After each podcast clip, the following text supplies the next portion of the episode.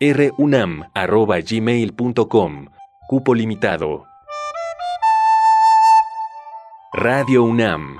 Experiencia sonora. Radio UNAM es un medio que promueve el diálogo, la diversidad y la libertad de expresión en un marco crítico y respetuoso. Los comentarios expresados a lo largo de su programación reflejan la opinión de quien los emite, mas no de la radiodifusora. Radio UNAM presenta Primer Movimiento. El mundo desde la universidad. Hola, buenos días. Ya son las 7 de la mañana con 3 minutos. Es viernes 3 de diciembre. Estamos en la Ciudad de México, pero también estamos en Chihuahua. Estamos en Chihuahua, en este gran estado en el norte del país que tiene una programación en su radio universitaria que cubre tres ciudades, Ciudad Cuauhtémoc, Ciudad Juárez y la gran ciudad de Chihuahua. Cada una de estas grandes ciudades tiene su propia programación, tiene un espacio para sí mismos para poder pensar sus problemas, pero Todas las mañanas estamos en un mismo esfuerzo, las tres estaciones unidas en primer movimiento en esta primera hora de transmisión. Hoy está Arturo González en la cabina, está Arturo González eh, coordinando todos los controles técnicos que hacen posible esta transmisión, está Frida Saldívar en la producción ejecutiva y está Violeta Berber en la asistencia de producción. En la conducción, mi compañera Berenice Camacho. Berenice, buenos días. Buenos días, Miguel Ángel Quemay. Muy buenos días a toda la audiencia. Saludos allá a cabina, a cabina en Ciudad de México, a Frida Saldívar, a Violeta, Arturo González. Gracias, gracias por esta escucha matutina en Radio UNAM. Hoy tendremos mucha literatura, recomendaciones literarias para iniciar la emisión del día de hoy, viernes, Los Mini Muertos, una publicación de Leticia Costas ella es abogada y escritora, es autora española de más de 16 libros infantiles y juveniles. Ganó en 2015 el Premio Nacional de Literatura Infantil y Juvenil en España por su libro titulado Escarlatina. Así es que vamos a estar con ella eh, hablando de esta reciente publicación, Los Mini Muertos, que tiene cuatro, cuatro, cuatro entregas. Vamos a ver de qué se trata y a compartir pues esta trayectoria con su autora. Vamos a tener el radiocuento, radioteatro, eh, Puerto de Luna, de Carlos Bejar Portilla, con ilustraciones, eh, con ilustraciones eh, de difusión cultural de la, de la UNAM. Va a estar en la voz de Carolina Cortés, en el diseño sonoro de Violeta Torres.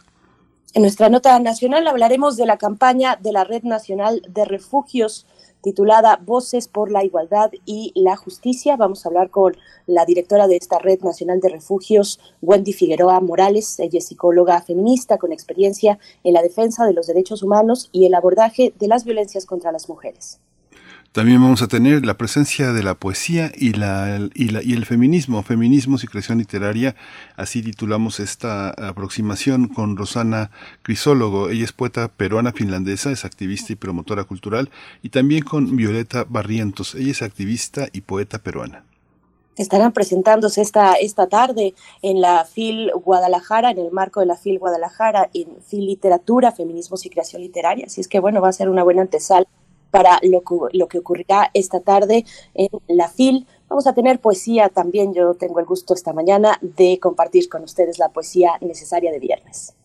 Eh, vamos a tener en la mesa del día Tescunji, eh, aquí estamos vivos, la exposición de Filogonio Naxin y vamos a platicar con él sobre esta muestra y es una muestra subasta que va a realizar el Filogonio, eh, artista plástico mazateco, ilustrador de libros infantiles y promotor de las lenguas originarias y las culturas indígenas de México. Vamos a cerrar con nuestro querido amigo y director de Radio UNAM, Benito Taibo, eh, escritor, por supuesto, para hablar del panorama e impresiones, pues a una semana ya de haber arrancado la FIL Guadalajara 2021, cerramos con Benito Taibo esta emisión de viernes y les invitamos a enviar sus complacencias musicales. Todavía hay espacio para que nos hagan llegar las canciones que quieren escuchar esta mañana, arroba P Movimiento en Twitter y Primer Movimiento UNAM en Facebook. Ahí recibimos sus complacencias, sus, sus abrazos, sus buenos días y todos los comentarios que nos quieran enviar.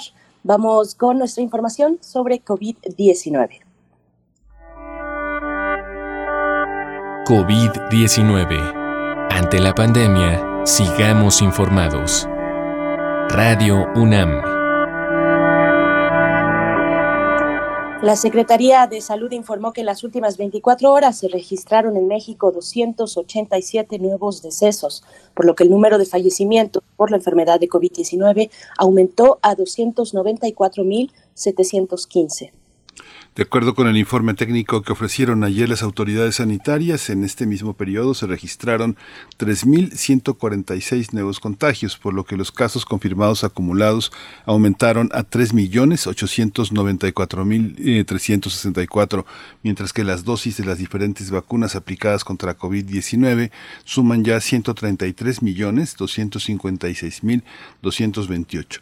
Los casos activos estimados en el país por la Secretaría de Salud son 21.579. En información internacional, en Alemania, la canciller saliente Angela Merkel anunció la imposición de restricciones a escala nacional para las personas no vacunadas e implementará la vacunación obligatoria a partir del próximo mes de febrero. Estas medidas también prevén el cierre del ocio nocturno a partir de ciertos niveles de incidencia de contagios, restricciones a eventos eh, públicos y contactos, sobre todo entre los ciudadanos no vacunados.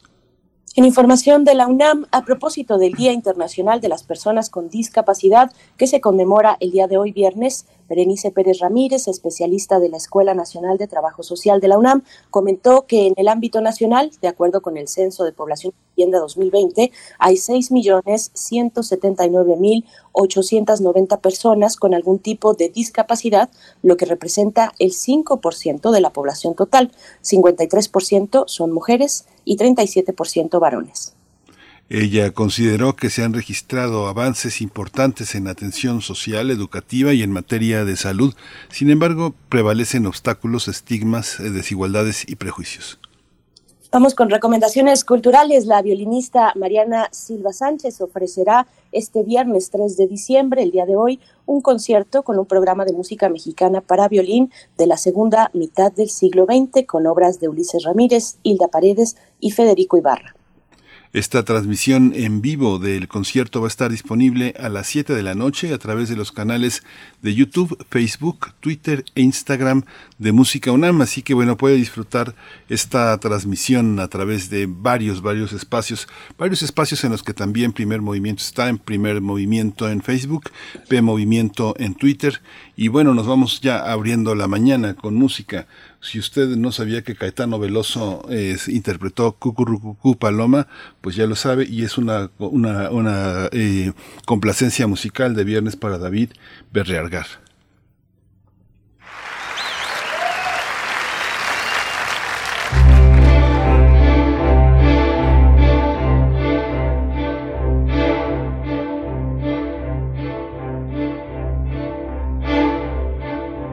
Dicen que por las noches no más se le iba en puro llorar.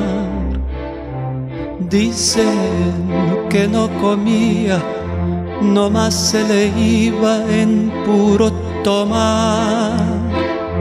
Juran que el mismo cielo se estremecía al oír su llanto cómo sufría por ella, que hasta en su muerte la fue llamando. ay, ay, ay.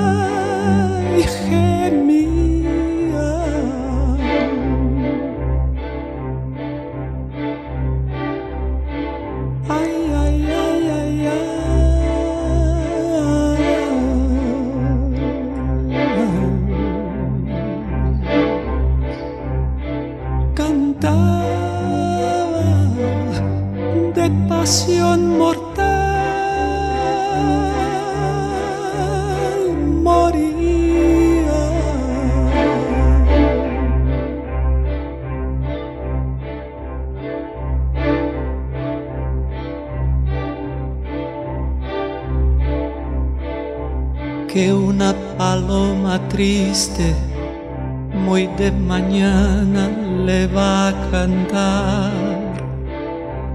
a la casita sola con sus puertitas de par en par. Juran que esa paloma no es otra cosa más que su alma que todavía la espera a que regrese la desdichada.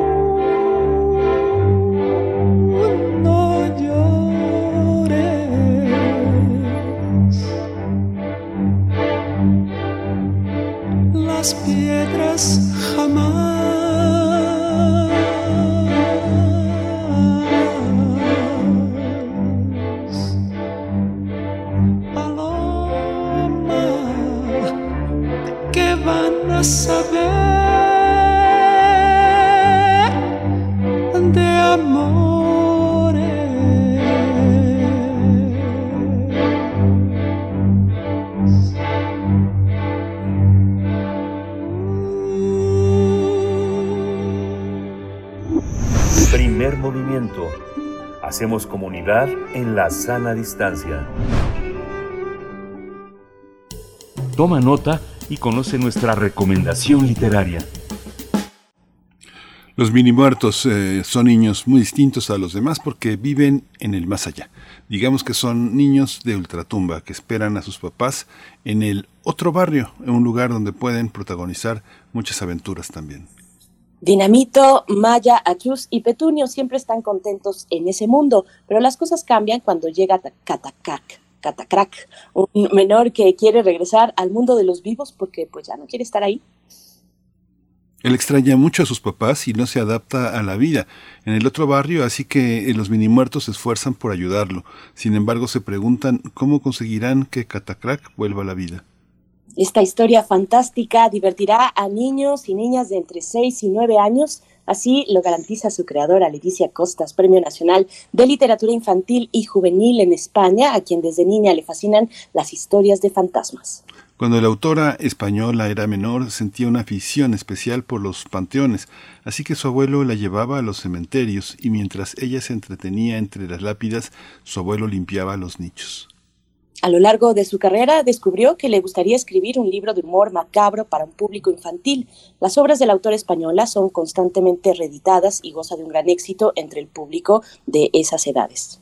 Eh, vamos a tener una conversación sobre los mini muertos y hoy está ya en la línea eh, Leticia Costas. Ella es abogada y escritora, es autora de más de 16 libros infantiles y juveniles y ha ganado varios premios, entre ellos el Nacional de Literatura Infantil y Juvenil de España en 2015 por su libro Escarlatina. Bienvenida, Leticia eh, Costas. Buenos días. Gracias, muy buenos días. Qué, qué lujo poder conversar con ustedes. Al contrario, Leticia Costas, buenas tardes para ti. Eh, cuéntanos quiénes son los mini muertos en las aventuras de, estos chicos, que además ya tiene estas aventuras cuatro volúmenes que se han publicado a lo largo de este año 2021. ¿Quiénes son ellos, Leticia Costas?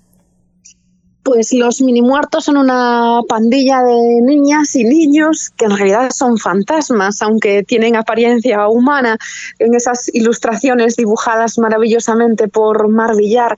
Y son una, una pandilla que habitan, no puedo decir viven porque están muertos, en un lugar llamado el otro barrio, donde, bueno, pues viven aventuras muy locas muy divertidas y que creo que van a hacer pasar grandes momentos a niñas y niños de, de, todas las edades. Generalmente la presencia, la aparición de varios personajes, eh, por lo general, eh, lleva a pensar en varias funciones eh, literarias que tienen al interior de la narración. Esos personajes también representan, puede ser psicologías, pueden ser también situaciones. ¿Cómo están perfilados estos personajes? ¿Qué representan? ¿Qué vamos a encontrar en ellos? Pues lo que vamos a encontrar eh, es una pandilla de niños diversos. Tenemos, por ejemplo, a Maya, que habita en el, en, el otro barrio porque era alérgica a las avispas y se acercó a una colmena para tirarle piedras y es como la, gamberra del grupo, la que siempre está haciendo eh, trastadas y, le gusta comerse las flores de petunio, que es otro de los mini muertos que se murió porque le cayó una maceta de petunias en la cabeza, por eso ahora se llama petunio. Tenemos también a Dinamito, que es un niño al que le gustaban mucho los experimentos, hizo una mezcla mm, poco acertada y, su casa voló por los aires. Eh, como veis, como ustedes pueden comprobar, eh, las situaciones son absolutamente disparatadas y, son historias para que en ningún caso los niños se pongan tristes. Todo lo contrario, estos personajes son locos, son entrañables, son tiernos, son divertidos, menos penoso que es un oso de peluche al que se olvidaron en un autobús y se acabó muriendo de pena en una oficina de objetos perdidos. Penoso siempre está triste, el resto no. El resto son unos niños pues felices que están esperando ahí a que lleguen sus padres que tienen muchas aventuras. Leticia, ¿qué, qué lugar tiene, tienen los mini muertos pues, dentro del grueso de tu producción literaria, dentro de tu trayectoria, ya con una distancia, por ejemplo, con Escarlatina de 2014, que al siguiente año, 2015, pues le mereció, te mereció el Premio Nacional de Literatura Infantil y, Juvenil en tu país? Cuéntanos un poco qué espacio ocupan los mini muertos en tu producción literaria pues está muy bien traído el comentario sobre Escarlatina, porque precisamente cuando escribí Escarlatina, que es un libro para mm, público lector a partir de 9, 10 años, que trata el tema de la muerte, que es un tema un poco tabú, porque descubrí que a muchas niñas y a muchos niños, cuando se muere un ser querido, sus padres, por aquello de protegerlos, no son capaces de decirles la verdad y les cuentan cosas como, pues tu abuela, que se acaba de morir, en vez de decirles se ha muerto, le dicen, pues se ha ido de vacaciones a China o se ha ido a un balneario o, está en el Caribe. Todas estas son situaciones que, me han contado niñas y niños en, las escuelas. Por eso escribí Escarlatina, para acercarle ese tema a, a los niños más pequeños de forma divertida, de forma natural. Y la verdad es que Escarlatina tuvo mucho éxito. Entonces pensé, bueno, pues vamos a bajar un poquito el rango de edad. Y así nació la idea de escribir los mini muertos y, ocupa un lugar muy especial dentro de mi carrera literaria porque es una, por el hecho de que sea una colección eh, que ya tiene cuatro títulos y, que está creciendo y, muy especial también porque ya desde Escarlatina, eh, por cómo tratan ustedes en México, cómo conmemoran y celebran a los muertos, yo estaba convencida de que, de que mis libros en algún momento llegarían ahí. Y no ha sucedido hasta la publicación en España de los mini muertos. Y, estoy muy ilusionada, la verdad. Era uno de mis sueños que me publicasen en, en, México. Eh, Leticia, hay una, eh, hay una parte en la que el origen de la muerte de los niños es un espacio de enorme culpabilidad para los adultos. Hay una, hay una forma de muerte en, especial, me voy a referir ahorita a Chus, que es este, hay una forma de la muerte en la que el niño está condenado a muerte por alguna enfermedad crónica y el niño lo sabe, sabe que va a morir, no sabe muy bien cómo funciona cómo funciona la enfermedad y cómo lo conducirá a la muerte, pero en ese futuro que viene, que ya no existe, existe esa idea de que él, no va a estar. ¿Cómo entender también esa resistencia de muchos niños que uno observa en los pabellones de, enfermedades eh, ya este, autoinmunes, cáncer, etcétera, donde están muy acompañados, muy mimados, con incluso actividades culturales que los animan, pero están francamente tristes, sus cuerpos abatidos? Este, ¿Cómo entender? Esa parte de la infancia que no solamente es mexicana, sino que es, en todo el mundo de esta idea de que ya se va, ya me voy y adiós, adiós papás, este, el futuro está clausurado. ¿Cómo entenderlo? ¿Cómo, cómo, lo, ¿Cómo lo observas tú? ¿Cómo llegas a eso? Me parece complejísimo y me parece un tema muy delicado que hay que tratar con muchísimo respeto y una de las experiencias más brutales que yo he tenido en mi carrera como escritora fue hace unos años que, visité pues la planta de pediatría de un hospital en la ciudad donde yo vivo, que se llama Vigo, mi ciudad, y, quedé muy impactada, la verdad. Y, y, mientras formulaba usted esta pregunta, pues yo estaba acordándome de esa visita, cómo me marcó, mm, cómo se volcaban todos los profesionales del hospital para que aquellos niños y niñas pues se lo pasasen lo mejor posible, que consiguiesen desconectar, aunque solo fuese por, un ratito, de, la realidad tan tremenda que es convivir con, la enfermedad. Y, y, no lo sé, quizás por eso me he atrevido a escribir libros sobre, sobre esta cuestión, sobre la cuestión de la muerte, pero quiero resaltar que, no se asusten las madres y los padres, que no son libros traumáticos, no son libros dolorosos, todo lo contrario. Eh, la acogida en España está siendo extraordinaria y, aún he firmado libros este fin de semana pasado y los niños me venían con los libros de cuatro en cuatro, que son los cuatro títulos que hay aquí publicados y, deseando leer más. Yo, yo sé que a los niños les encantan las historias de fantasmas y esto es una colección, eh, yo creo que hay que verlo así, de, libros de, niños fantasmas y con todo lo que eso implica. Pues eso, le dice, habrá muchos y diversos espacios de acercamiento y de encuentro con tu público. ¿Cómo, cómo son esos espacios? ¿Cómo son esas, esas vivencias, esas experiencias? Visitar las escuelas, por ejemplo. ¿Cuál es el valor de la cercanía con un público pues tan honesto, pero igualmente cariñoso y entusiasta? pues yo creo que tengo el mejor público del mundo, que es el público infantil, que me regalan momentos maravillosos. Yo visito muchísimas escuelas, cuando digo muchísimas es de verdad. Desde el año 2014 he, he tenido más de mil encuentros en escuelas eh, gallegas, que es donde yo vivo, españolas y, también de otros lugares del mundo. Y, son divertidísimos, son también muy sinceros. Eh, hacen crítica constructiva. Cuando te comentan algo, eh, suele ser que desde la desde la empatía y desde la inteligencia, hacen comentarios muy agudos y sobre todo son muy fieles. Yo lo que observo es que hay niñas y niños que me empiezan a leer con 6, 7 años y, me siguen leyendo a medida que cumplen años. Eh, hay lectores míos de Escarlatina que salió publicado en el 2014 y que ahora están leyendo mis novelas para adultos y eso la verdad es que me hace sentir orgullosa. Eh, al margen, al margen de que, bueno, de que el libro pueda ser muy entretenido y muy, y, muy amable, eh, ahora sí que tengo la obligación de hacerte preguntas que tienen que ver con la posibilidad de que los radioescuchas que en todo caso puedan dedicarse a la literatura o los padres que han perdido un niño y que inevitablemente mueve a las lágrimas ese, ese recuerdo porque pueden tener otros hermanos, es muy interesante observar cómo, por ejemplo, en los últimos eh, tiempos, en los últimos eh, tres, cuatro años, han aumentado de una manera espectacular en México y en el mundo los accidentes domésticos eh, en los niños. muchas de las causas de muerte son descuidos, son irresponsabilidad.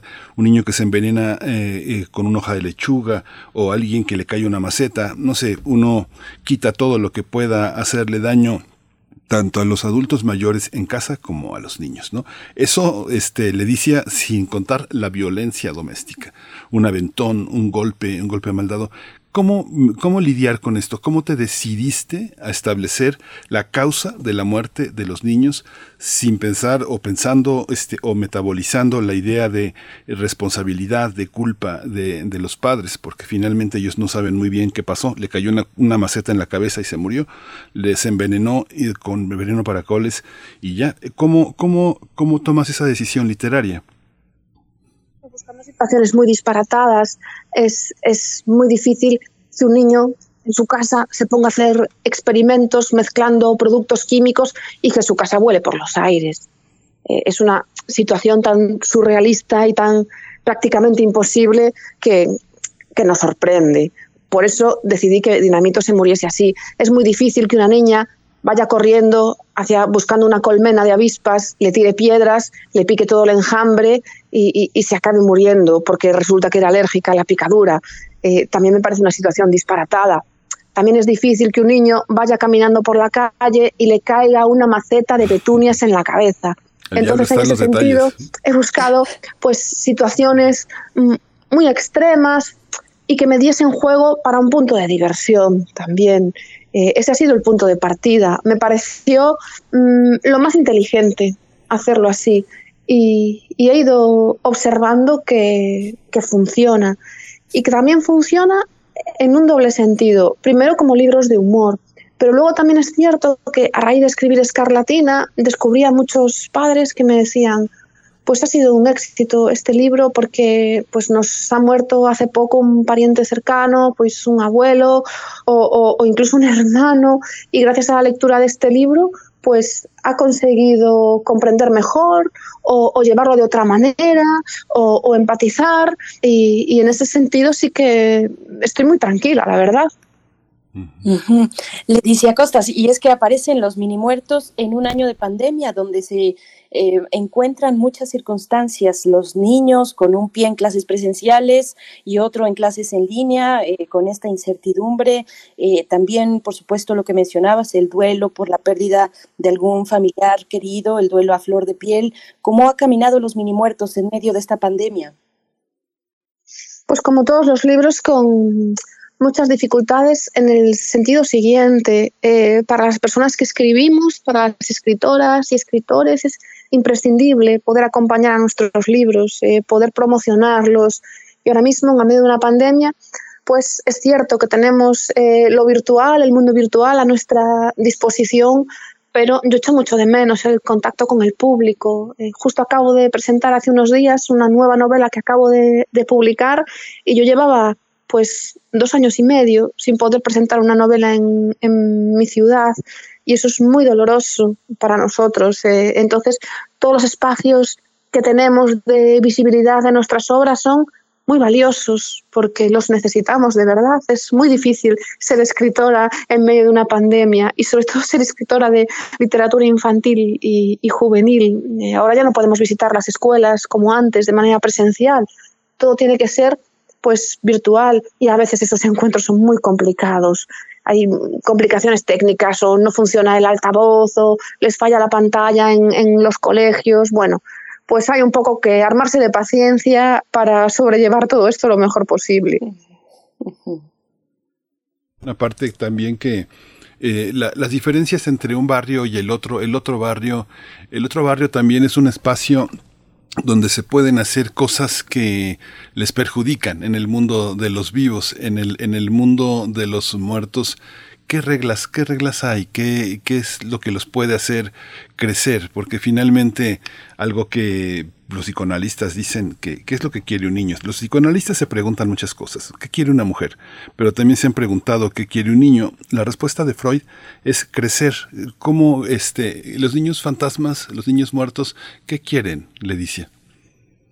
Pues lo que quieren es divertirse y tienen esa ventaja. Y es que en el otro barrio no hay límites para su diversión. En el mundo de los vivos no se podían comer siete helados porque se pondrían pues cogerían un empacho, una indigestión, se pondrían enfermos del estómago.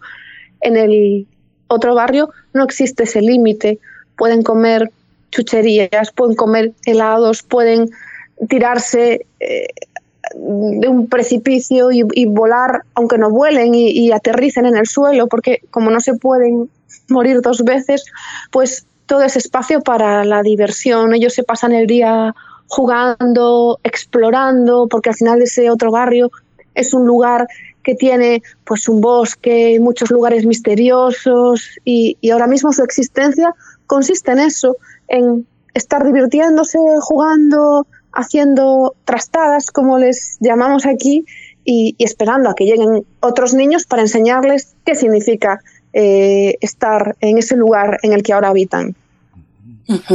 Leticia, eh, te escucho y, pienso, ¿cuál será la fórmula, el secreto para que como adulto no se pierda de vista esa, esa maravilla en la infancia, eh, ese aspecto lúdico, ese juego continuo, donde es lo más importante del día, levantarse y, jugar? ¿Cómo, ¿Cómo le haces? Eh, ¿Cómo, ¿Cómo te mantienes, digamos, con esos ánimos?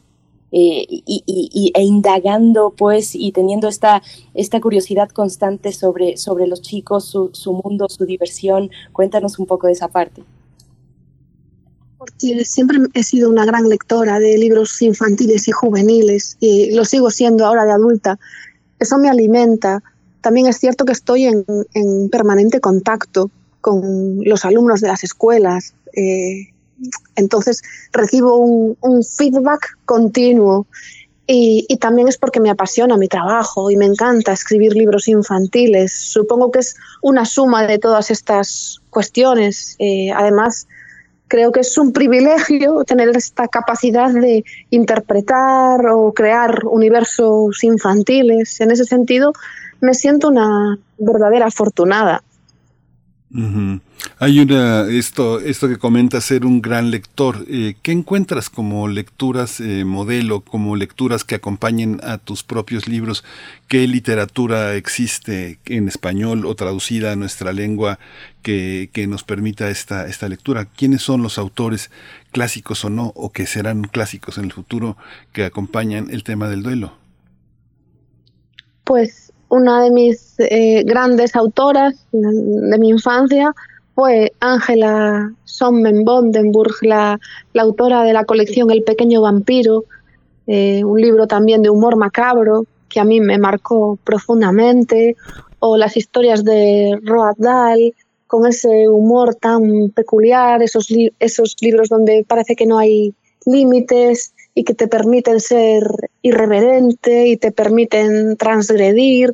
La propia Astrid Lindgren con su pipi calzas largas, no sé cómo, cómo se llamó ese personaje en México, en España se llamó pipi calzas largas y, y en Galicia, donde yo vivo, se le llama pipi medias longas que en Pipi Landstrom, que, que, también me hicieron vivir momentos maravillosos y descubrir que la literatura infantil sobre todo es un espacio de libertad de diversión y de transgresión. Y, esa es mi filosofía, son los pilares a los que yo me abrazo para escribir mis libros. Ledicia, y, bueno, además de ser escritora, eres abogada. El derecho suele ser árido, un tanto gris. ¿Cómo, ¿Cómo navegas entre esos dos aspectos de tu vida? ¿Se complementan, intervienen uno en el otro? ¿Cómo es esta parte, esta conjugación? Pues eh, tan gris que abandoné el derecho por la literatura. Hace unos años decidí, yo trabajaba en un despacho como abogada, prácticamente no tenía tiempo para escribir y decidí eh, dar ese salto y, dedicarme por completo a la literatura. Y, y, he de reconocer que desde ese momento, desde el momento en que tomé esa decisión, soy mucho más feliz. Ahora me dedico por entero a la literatura, soy escritora de libros infantiles, juveniles y también tengo un par de obras para adultos y, he convertido aquello que más me gusta hacer, que es escribir libros, en mi profesión. Hay una, hay una idea, es nada más una, un apunte. hicieron eh, eh, este, una serie de Pipi Langstrom que está muy accesible en, en, varios en varios este plataformas eh, sobre todo españolas de cine. Este yo creo que son como seis o siete capítulos muy muy interesantes de largo aliento como como suelen hacer en estos países eh, nórdicos. Hay una hay una parte también que tiene que ver con eh, lo que los niños aprenden de la muerte de los adultos. finalmente, hay una lección en ello, eh, en la despedida de los viejos. A muchos niños, sobre todo en las nuevas generaciones, les tocan padres ya, eh, personas que, mujeres que se deciden hasta el último, la última línea de posibilidad de, embarazarse para ser madres y padres que también suelen ser mayores de 40, de 50 años, que tienen padres a su vez, eh, abuelos que rondan los 70, 80 años y que, y que por una cuestión de vida, pues eh, les toca una infancia muy corta para disfrutar a los abuelos. ¿Cómo aprenden los niños la muerte de los adultos? O sea, pues, hay un aprendizaje en los niños sobre cómo mueren los adultos, cómo se lloran. No, no la muerte se vive como una gran pérdida en la mayoría de nuestros países. Es que yo, yo no sé lo que exactamente cómo sucede en México, pero yo lo que observo en España es que por esa intención de, proteger a los niños muchas veces no se les cuenta lo que sucede cuando una persona se muere, se les dice una mentira piadosa para protegerles. Entonces, realmente cuando son conscientes del hecho de la muerte es cuando pasan semanas y la persona que se ha ido no se ha ido de viaje, no se ha ido de vacaciones, eh, es que se ha muerto. Entonces se llevan un disgusto muy grande porque por un lado descubren que no les han dicho la verdad y por otro lado descubren que es que esa persona no va a volver nunca.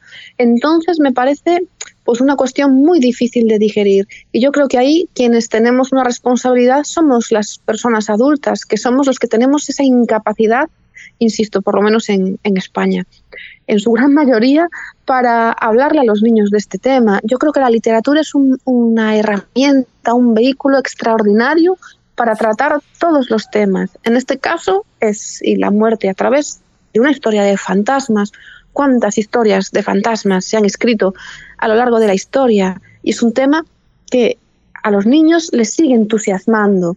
Yo creo que es porque hay un gran tabú todavía rodeando a esta cuestión. Qué, interesante lo que, lo que comentas, Leticia Costas. Y bueno, de la mano de la literatura infantil viene mm, la ilustración general, generalmente, cómo ha sido para los mini muertos el trabajo mm, de Mar Villar y, y, para ti, para ti el trabajo en general con eh, las y los ilustradores que, que, te van acompañando en tus historias, cómo, cómo se expresan esas historias a través de la ilustración.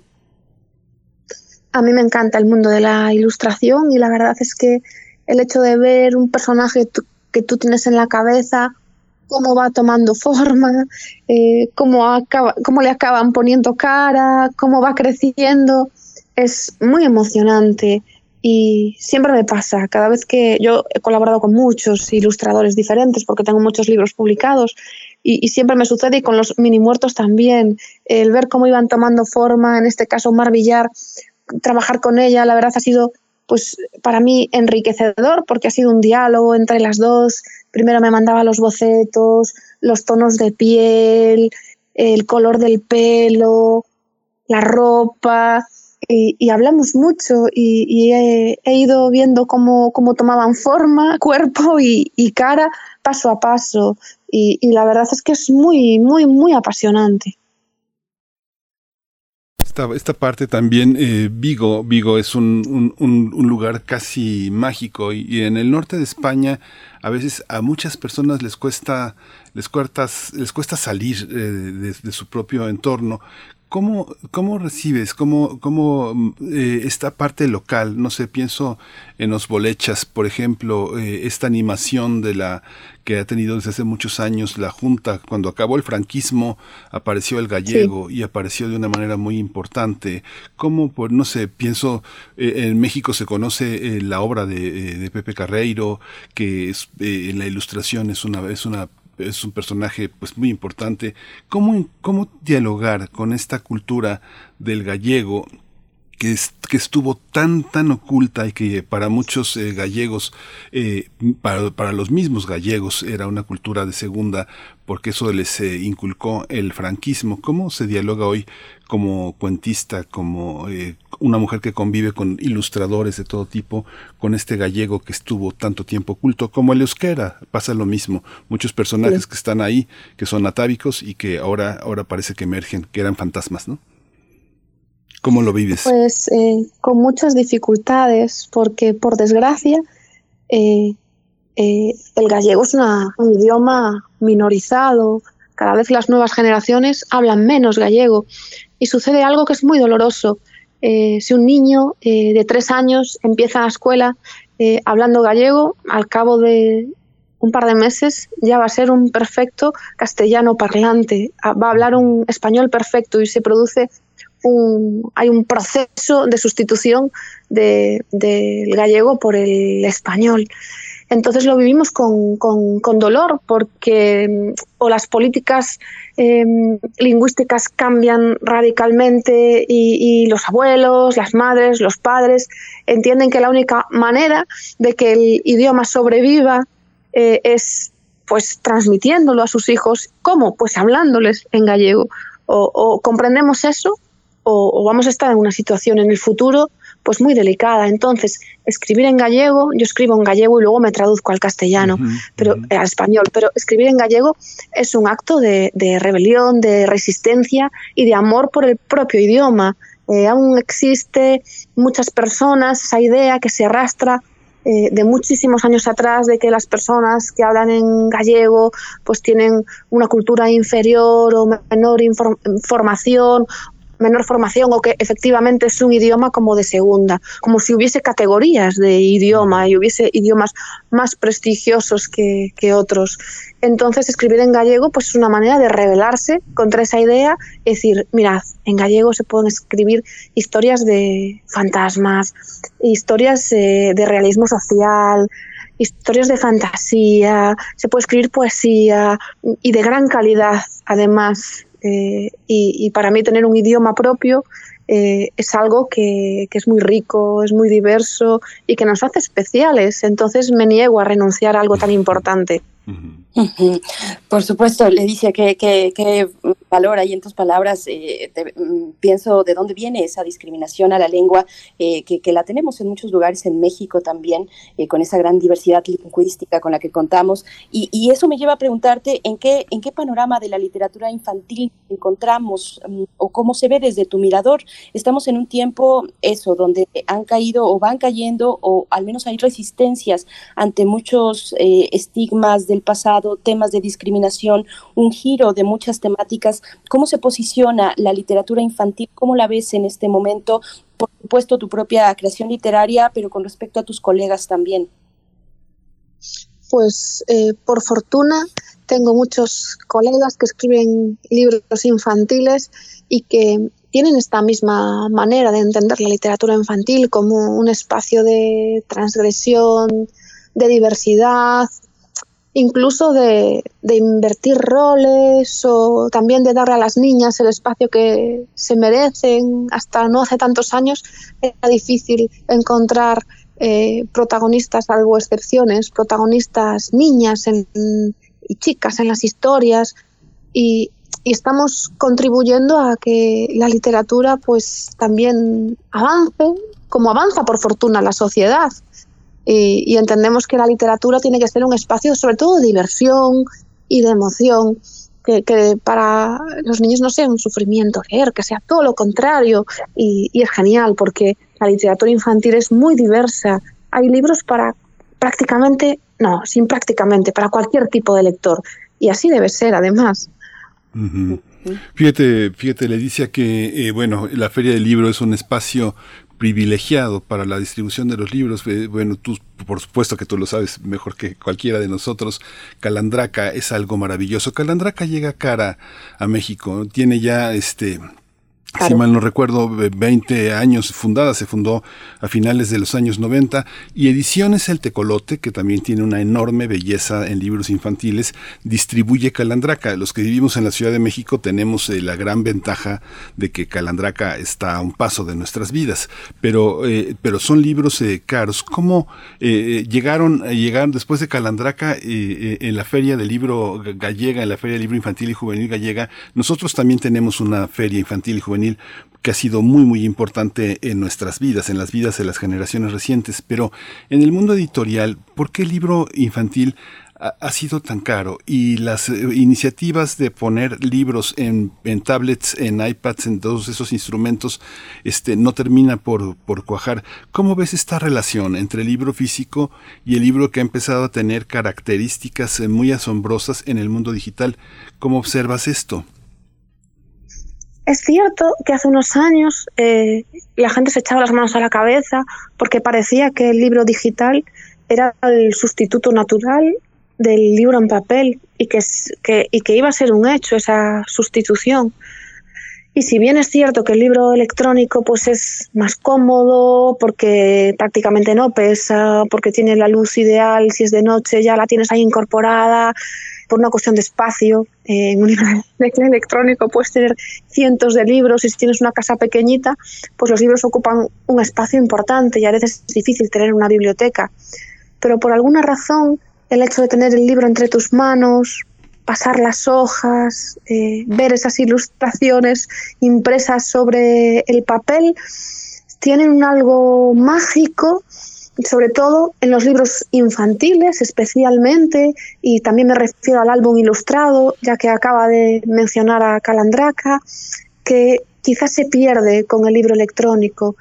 Y luego, claro, yo desconozco el precio de los libros en, México, no, no lo sé, pero en España es muy curioso porque hay personas que, protestan por el precio de los libros, pero luego no les importa gastar pues grandes cantidades de dinero en, no sé, en, una entrada para un partido de fútbol, o no quiero demonizar el fútbol, ¿eh? es lo primero que me ha venido a la cabeza, o en unas zapatillas de, de, la marca X o en un teléfono móvil o en un videojuego. Entonces sí que me resulta curioso que, que, siempre se hable del, del, precio del libro, pero no se hable del precio de, de otros productos. Eh. Y hay que tener clara una cosa, todos los agentes, todas las personas que estamos alrededor de la creación de un libro, porque no solo es la persona que ilustra, la persona que lo escribe, la editorial, también es, es que es una especie de tarta con muchas porciones. Los libreros se llevan una parte, la distribuidora se lleva otra parte, la imprenta, la editorial. Entonces, claro, todo eso hace que, que, el valor del libro se incremente. Y luego la porción que nos llevamos los, los creadores es la más pequeñita de todas. Esto es una, es una realidad que mucha gente desconoce y bueno, me parece interesante poder hablar de ella. ¿Cómo intervienen eh, los ministerios de cultura, Leticia Costas, eh, las autoridades en este panorama que nos estás planteando con respecto al costo del libro? Es una discusión que tenemos, yo creo que en muchos países, en México también está esa, esa cuestión. Eh, ¿cómo, ¿Cómo ves la participación de quienes impulsan desde lo público la, la literatura, los libros, las autoridades directamente? Pues es cierto que yo como creadora he tenido la fortuna de a veces pues ser invitada a alguna feria internacional, siempre a través del Ministerio de Cultura, eh, pero percibimos que, que es insuficiente y, por ejemplo, el tema de las traducciones, que es lo que a mí, una de las cosas que más me afectan, eh, es dificilísimo que nuestros libros eh, se traduzcan a otros idiomas. El tema de la exportación es muy complicado y si bien es cierto que hay muchos programas en los que intervienen los gobiernos, es, es muy raro, es una rareza, casi casi que una obra tuya eh, acabe siendo leída en, en, otro país. Y tendría que ser más fácil, ¿no? Porque en mi caso yo escribo en gallego, pero me traduzco al, al, al español, y, el español es un idioma que se habla en muchos países, pero luego los libros no están distribuidos en, en, esos países o no están adaptados al español que se habla en México, al español que se habla en, Argentina.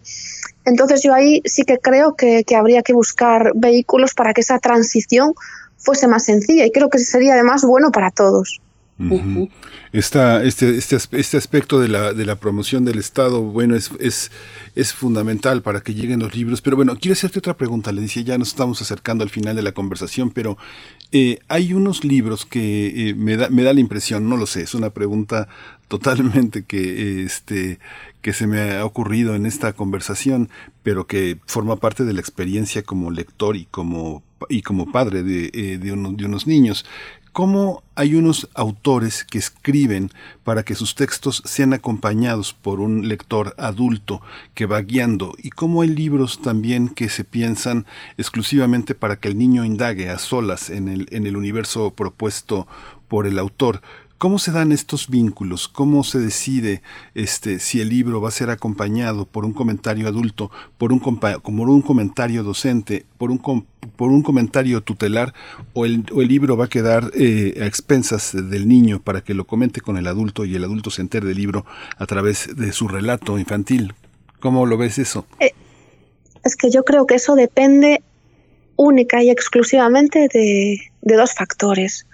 Por un lado, la competencia lectora de ese niño. Eh, a mí me ha sorprendido muchísimo a lo largo de mi vida, en muchas ocasiones que niños de 5 años, 6, leen libros míos que están pensados para niños a partir de 11 o 12 años. Entonces te llevas esas sorpresas. Eh, no hay dos lectores iguales. Eh, los niños son muy diferentes a la hora de asimilar, soltarse con el hecho de la lectura. Y luego hay otro segundo factor que, que a mí me parece también muy importante y es que hay padres y madres que están dispuestos y hacen ese esfuerzo desde pequeños a acompañarlos con la lectura. A mí eso me parece maravilloso, me parece maravilloso ese momento en el que los padres se acercan a la cama de los niños para leerles el cuento de antes de dormir. Y también he observado momentos muy entrañables cuando se produce la inversión, es decir, la inversión de roles. Llega un momento en el, que ya no es el padre o la madre quien lee al niño, sino es el niño el que decide leerle a los padres. Entonces creo que esos dos factores son fundamentales. En mi caso, eh, yo funciono un poco por, un poco no, mucho por instinto. Escribo lo que considero en cada momento, siendo honesta conmigo misma, intentando emocionarme para emocionar al lector y luego que sea el lector el que con su con el hecho de estar delante del libro diga caramba esto es mucho para mí o los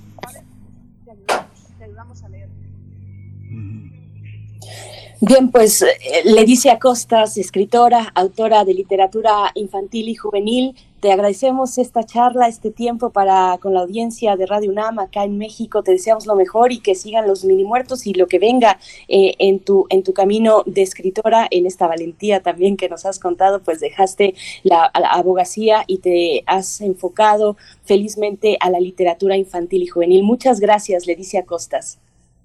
Muchas gracias, un abrazo fuerte. Hasta pronto. Gracias, muchos cuentos.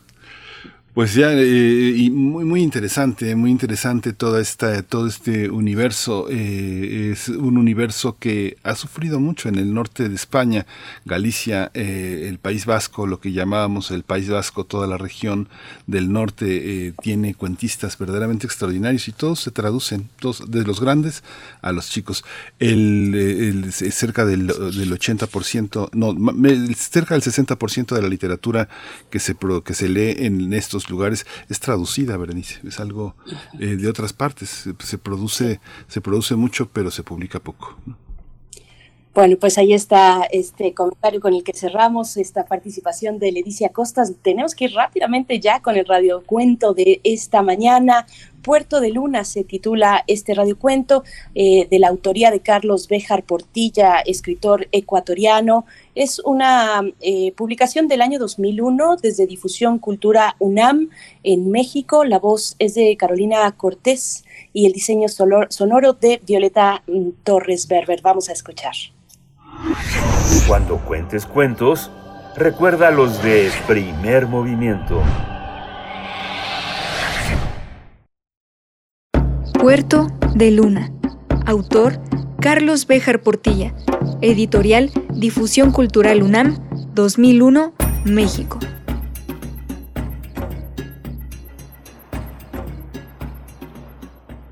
En la abigarrada reunión de cabañas, Allá, en lo alto del cerro, los destellos de las luces y la música danzan confundidos.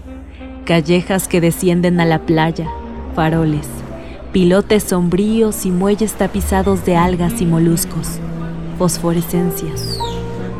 Huele a mar, a sodio, a simple y enorme ballena. Docenas de navíos, esquifes, Bergantines lamen con sus bordas escoradas la paz del agua inmóvil. Sus capitanes y segundos seguidos por tripulaciones ruidosas y desordenadas, tiempo ya que abandonaron las naves y ahora, en los cabarets del puerto, encima de la colina que domina la rada, ensayan presencias estrafalarias, zarpes imprevistos, arribadas. Uno al lado del otro se alinean los burdeles y los marineros atisban desde las calzadas las mejores chances. El cangrejo corto, la gallinita del mar, la esponja beoda se disputan la clientela. Pero sin lugar a dudas, el bailadero Puerto de Luna se llevaba todos los honores. Su fama es la mayor en las costas del Pacífico Meridional. Punto de cita obligada de corsarios y armadores de todo el mundo, no se daba basto con los requerimientos magnificados por la tropa marina. Es que allí liban y hacen el amor los capitanes de renombre, Morgan y Dampier, Alves el portugués, negro romántico inventado por Salgari, que cuando decrece el tráfico en la ruta Benín-Río, se da maña para cruzar por Magallanes y ascender hasta Valparaíso y Puerto de Luna. Descansa entonces del acoso al que se ve sometido por las cañoneras inglesas del Atlántico.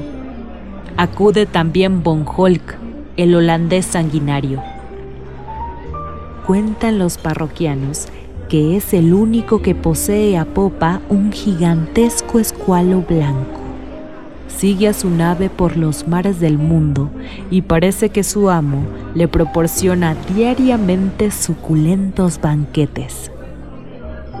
Voy yo mismo cada 100 años a visitar a mi amor, la perfecta Dolly. No bien la deriva de mi nave solitaria me lleva a esa recala, con el incuestionable honor de ser uno de los pocos capitanes de buques fantasmas que quedan en el mundo. Dolly, Dolly, amor mío, tanto tiempo aprisionado entre la niebla y el sargazo, lucubrando en ti la canción de la perfecta dicha, separado por la maldición de esta esperanza sin límite. Tengo en la bitácora, a falta de derrota, una minuciosa lista de añoranzas. Y en Cetina, en vez del ébano humano que transporta Alves, de las piedras azules del Java y el timor con el que paga el holandés, traigo oloturias y medusas para comprar tu amor. Espero, muñeca de ojos azules y trenzas de oro, bailemos si quieres hasta que amanezca. Deja que rodee tu cintura con mi brazo que se levanten bandadas de fragatas y piqueros de entre los peces de tus senos. Porque somos, ante todo, Dolly, ángeles caídos que vienen a cambiar la moneda grande de la eternidad por la baratija enchapada en oro del aquí ahora. Empero, mientras suene montañas, mientras Willy descargue, que todo sea salsa y coral, naufragio y gemido, tabaco y ron, a despecho de ocasionales navegantes que transportan puritanos o de aquellos exploradores nórdicos de rojizas barbas que no entienden lenguajes más sutiles que el de la sangre. Los he visto levantar sus pabellones de tibias cruzadas y esqueletos. Más tarde, cuando amanezca, daremos al posadero la suma convenida por el lecho. Y entonces quedaremos solos puerto de luna no será más esto sino una simple choza empinada sobre el agua de rosales. Tú, una humilde campesina desdentada llena de hijos. Mi nave una endeble canoilla amarrada al palafito, que sólo así terminará el embrujo.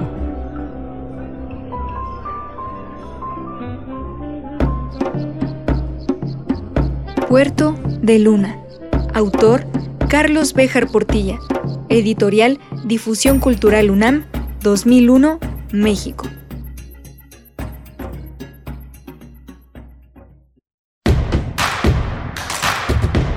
Síguenos en redes sociales. Encuéntranos en Facebook como Primer Movimiento y en Twitter como arroba PMovimiento. Hagamos comunidad.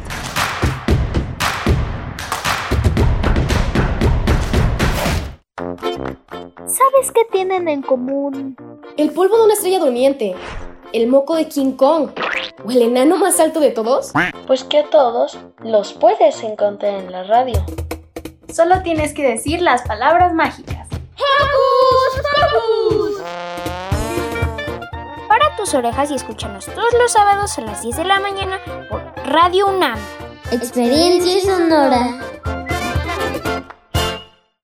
Noviembre estuvo genial. La consulta infantil y juvenil fue todo un éxito. Participamos millones de niñas, niños y adolescentes. Lo hicimos de forma virtual, pero también de manera presencial. En las más de 37 mil casillas que el INE instaló en todo México. Tus opiniones servirán para que quienes deciden nos tomen en cuenta en los temas de cuidado del planeta, nuestros derechos y nuestro bienestar. Ve los resultados en INE.mx. Gracias por moldear tu futuro. China, chuto, perico, piedra, hielo, chochos. ¿Qué vas a querer? No importa qué droga química te metas, de todas formas te destruyes. Pero la sangre de las drogas químicas nos mancha a todos. Mejor métete esto en la cabeza. Si te drogas, te dañas. Si necesitas ayuda, llama a la línea de la vida, 800-911-2000. Para vivir feliz, no necesitas meterte nada. Gobierno de México. La Ciudad de México en los ochentas fue nido de jóvenes eclécticos, creativos y desfachatados, lo que dio lugar a una gran riqueza cultural. No te pierdas la exposición El eterno retorno de Jesús y los mutantes. Escenas del entorno underground en 47 fotografías de Rubén Ortiz Torres. Disponible en la Galería Rampas del Museo Universitario del Chopo.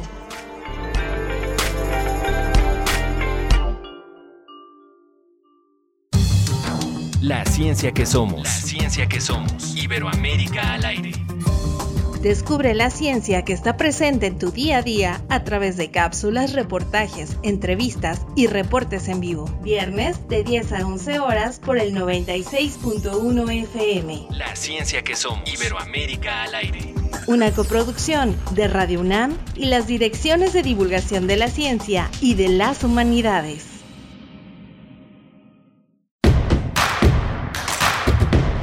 Queremos escucharte. Llámanos al 55 36 43 39 y al 55 36 89 89. Primer movimiento. Hacemos comunidad. Buenos días, bienvenidos, bienvenidas. Ya son las 8 con 4 minutos de la mañana, viernes. Llegamos así al viernes 3 de diciembre, el primer viernes de diciembre. Ya estamos en ese último mes del año 2021. Pues estamos acompañándoles también a través de la radio Nicolaita, que nos permite llegar a Morelia en el 104.3 de la frecuencia modulada. Saludos a la Universidad Michoacana de San Nicolás de Hidalgo. Aquí en cabina, en Ciudad de México, se encuentra Frida Saldívar en la producción ejecutiva y Arturo González en los controles técnicos esta mañana por allá en Adolfo Prieto, 133 Colonia del Valle. El señor Miguel Ángel Quemain en la conducción. ¿Cómo estás, Miguel Ángel? Buenos días. Señora Berenice Camacho, ¿cómo está? ya estoy una señora también. Eh, es de eh, respeto, pues, querido. es, no, sí, claro, por supuesto. Digo, las, las, las, personas jóvenes, las que ya tienen, este, que van, que van llegando a los 30 y en el, en el eh, transporte público les dicen, con permiso, señora, uy, no sabes cómo se, cómo se ponen, sobre todo porque hay una parte de, de estigmatización, como si ser una señora no fuera una, un motivo de enorme eh, consolidación de la experiencia y también del respeto. Pero bueno, tenemos hoy una mañana interesante también en esta segunda hora que nos acompaña y eh, acompañamos a la radio Nicolaita, toda esta, estos radioescuchas que ya desde las 8 de la mañana están listos con sus transportes, eh, Michoacán, la ciudad de Morelia, con todo y pandemia, con todo y las violencias periféricas y centrales que la atraviesan, se mueve y se mueve eh, de una manera muy intensa y pues sabemos quienes eh, conocemos esa enorme ciudad, los ricos desayunos, el olor a café que hay en el centro, en, en, muchas partes de la ciudad que se, se vive un, un, pan y un café delicioso. Hoy vamos a tener la, campaña, la campaña de la Red Nacional de Refugios, Voces por la Igualdad y la Justicia. Vamos a tratar el tema con Wendy Figueroa Morales. Ella es directora de la Red Nacional de Refugios, es psicóloga, feminista, ha tenido una gran experiencia en defender los derechos humanos y abordar las violencias contra las mujeres, así que bueno, va a ser muy interesante conversar con ella, Bernice. Por supuesto, y seguimos también abriendo el mirador a la FIL Guadalajara, que pues va llegando el fin de semana, llegará su primera semana de exposición. Estaremos conversando sobre algo que va a ocurrir esta noche, en realidad a, las 20 horas, a las 8 de la noche, eh, este viernes 3 de diciembre, mm, feminismos y creación literaria, y estaremos conversando con sus participantes, dos, eh, dos escritoras, la, la poeta peruana finlandesa Roxana Crisólogo, activista también y promotora cultural, e igualmente nos va a acompañar Violeta Barrientos, activista y poeta peruana, para hablar de esa dimensión de la creación literaria en, relación, en un dinamismo con un movimiento mm, social, pues, eh, de las dimensiones que puede tener el feminismo, así es que, o los feminismos, en realidad es en plural el título, así es que vamos a estar con ellas conversando y si ustedes se animan, también nos pueden enviar sus comentarios a redes sociales, arroba Movimiento en Twitter, Primer Movimiento UNAM en Facebook. Paso brevemente eh, los saludos a quienes están escribiendo ya por acá, Refrancito, buen día, excelente viernes, qué cuento tan delicioso. Qué encantadora ambientación. Pues sí, agradecemos a nuestras queridas compañeras Caro Cortés, Carolina Cortés y Violeta Berber en el diseño sonoro. La voz fue de Caro Cortés, me, mucho escucharla y porque generalmente la encuentro en otros espacios de nuestro trabajo, como en la asistencia de producción, pero ella también hace radioteatro en vivo, tiene presentaciones, este, pues, ojalá sean cada vez más eh, muy, muy interesantes y, y en conjunto pues con otros colegas que realizan, que hacen radioteatro en vivo, pues con todos los instrumentos, la sonorización en vivo es muy, muy interesante, el doblaje también, Caro Cortés eh, ha incursionado en doblaje, así es que bueno, tiene una carrera muy promisoria, nuestra querida Caro, ahí estuvo su voz y el diseño de Violeta Torres Berber, nuestra eh, compañera en la asistencia de producción. Y, también por acá está José Luis Aquino, dice, qué cuento, está increíble.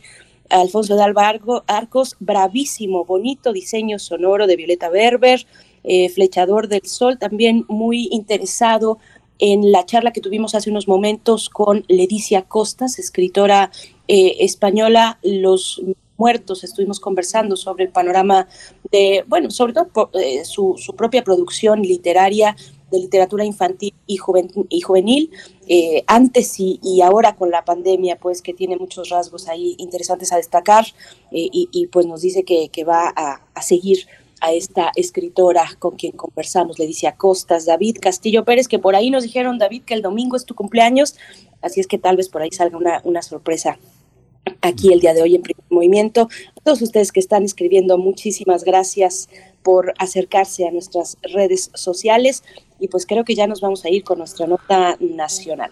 Vamos a la nota nacional. Primer movimiento. Hacemos comunidad en la sana distancia. Nota nacional. En México la violencia se concentra contra mujeres y niñas, eh, donde más del 95% de los agresores son hombres. Además, en los últimos cinco años se ha registrado un aumento del 64% de la violencia familiar y un 60% de la violencia sexual, fundamentalmente en casa. Así lo indica el Índice de Paz México 2021 del Instituto para la Economía y la Paz. Por ello, la Red Nacional de Refugios AC lanzó la campaña Voces por la Igualdad y la Justicia, con el objetivo de hacer frente a los elevados índices de violencias machistas, la revictimización institucional y social, así como las brechas de desigualdad en México. En esta campaña participan 10 organizaciones integrantes de la red y del Instituto Mexicano de la Radio, del IMER, que harán que tienen como propósito difundir mensajes clave que ayudarán a nombrar, a nombrar las violencias que suelen ser cometidas eh, por los varones. Otro fin que se busca esta, es eliminar la revictimización que viven las mujeres. La Red Nacional de Refugios AC reveló que de enero a octubre de este año, el 87% de las mujeres que solicitaron apoyo fueron agredidas por sus novios, esposos, parejas o exparejas. El perfil del agresor en el 17% de los casos tiene vínculos militares o políticos, el 27% usa armas, el 28% tiene antecedentes penales, el 64% son migrantes y el 77% tiene algún consumo de sustancia tóxica. Vamos a conversar esta mañana sobre la campaña para promover la cultura de cero tolerancia a cualquier forma de violencia contra las mujeres y las niñas. Este día nos acompaña ya a través de la línea Wendy Figueroa Morales, directora de la Red Nacional de Refugios AC, psicóloga feminista con experiencia en la defensa de los derechos humanos y el abordaje de las violencias contra las mujeres. Wendy Figueroa Morales, gracias por estar una vez más con nosotros, con nosotras aquí en Primer Movimiento. Bienvenida. Hola, ¿qué tal? Buen día. Muchas gracias a ustedes por el espacio. Muchas gracias, eh, Wendy. Eh, eh, ahora que leemos las características de los agresores, me sorprende un poco. A veces las estadísticas etiquetan, ¿no? Eres migrante, entonces este, puede ser que uses armas o no, puede ser que seas político o no, o puede ser que seas un ex o no. ¿Cómo, cómo entender una estadística para configurar una campaña que puede ser a veces este, generalizante eh, y que restigmatiza a quienes aparentemente son los, eh, los agresores o posibles agresores o etiquetados como agresores. Cuéntanos. Claro, lo importante de esta campaña y el análisis que hicimos es, bueno, es un análisis histórico que sabemos donde las violencias contra las mujeres, y no solamente lo decimos nosotras, sino las voces de las mujeres que acompañamos y también estadísticas, pues es perpetuada mayoritariamente por los hombres. Y esto es por una cultura, por supuesto, que naturaliza y justifica las violencias. Hablando de violencias, como los mensajes que trae esta campaña, desde con quién estás hablando, no vas a salir así, o por qué no estás haciendo lo que yo te dije, son violencias emocionales, que son constantes, que no se reconocen por esta idea del amor romántico, y lo que buscamos hacer precisamente con la campaña es ponerle nombre a estas violencias que se naturalizan y que se justifican y que además es muy importante, es la antesala de las violencias feminicidas.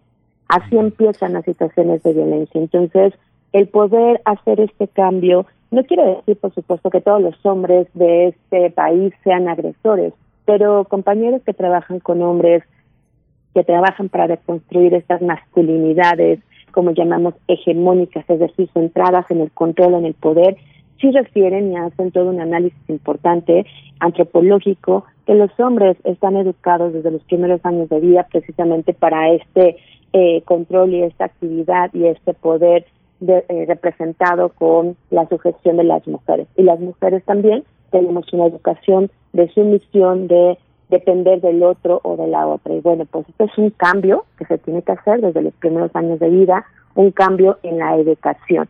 Y esta campaña busca precisamente eh, pues educar, busca nombrar y la verdad es que pues hemos visto, llevamos ya tres días en el recorrido nacional y hay hombres que de verdad se molestan y que inmediatamente tienen respuestas agresivas, ¿no?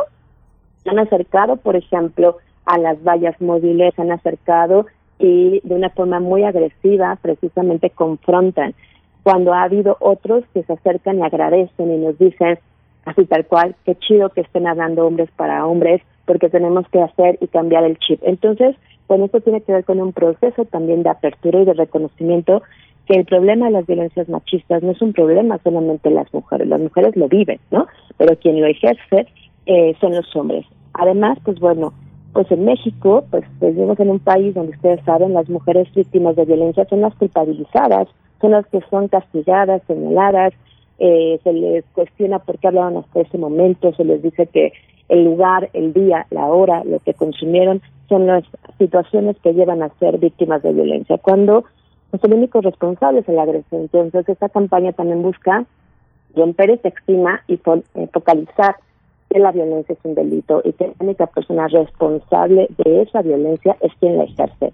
Hay hombres que han trabajado con su violencia y deciden salirse de casa o deciden hacer otra cosa, pero no golpear ni, agredir ni insultar a esa compañera, ¿no? Entonces, bueno, ese es un acto voluntario y eso es lo que busca esta campaña y la verdad es que, bueno, en estos días a nivel nacional ha habido respuestas de todo, ¿no? Pero la mayoría ha sido respuestas de apertura a mujeres que se acercan, hombres también jóvenes que se acercan y nos piden los flyers y incluso nos dicen, oye, yo quiero participar, puedo llevar este audio con mis compañeras, pues claro, ¿no? Y por eso pusimos también el audio en redes sociales. Wendy Figueroa, bueno, yo estoy en una gran perplejidad por estas cifras, no porque no las conociera desde hace mucho tiempo. Eh, en el caso de la primera que dimos, donde mm, se dice el 95% de los agresores son hombres, hay una dimensión muy parecida a nivel global, a nivel planetario, con los homicidios, por ejemplo. Más o menos por ahí va la cifra también. Los homicidios en el mundo están perpetrados en un 95% eh, por, por hombres. Eso es un fenómeno que nos debe llamar la atención o seguir llamando la atención necesariamente.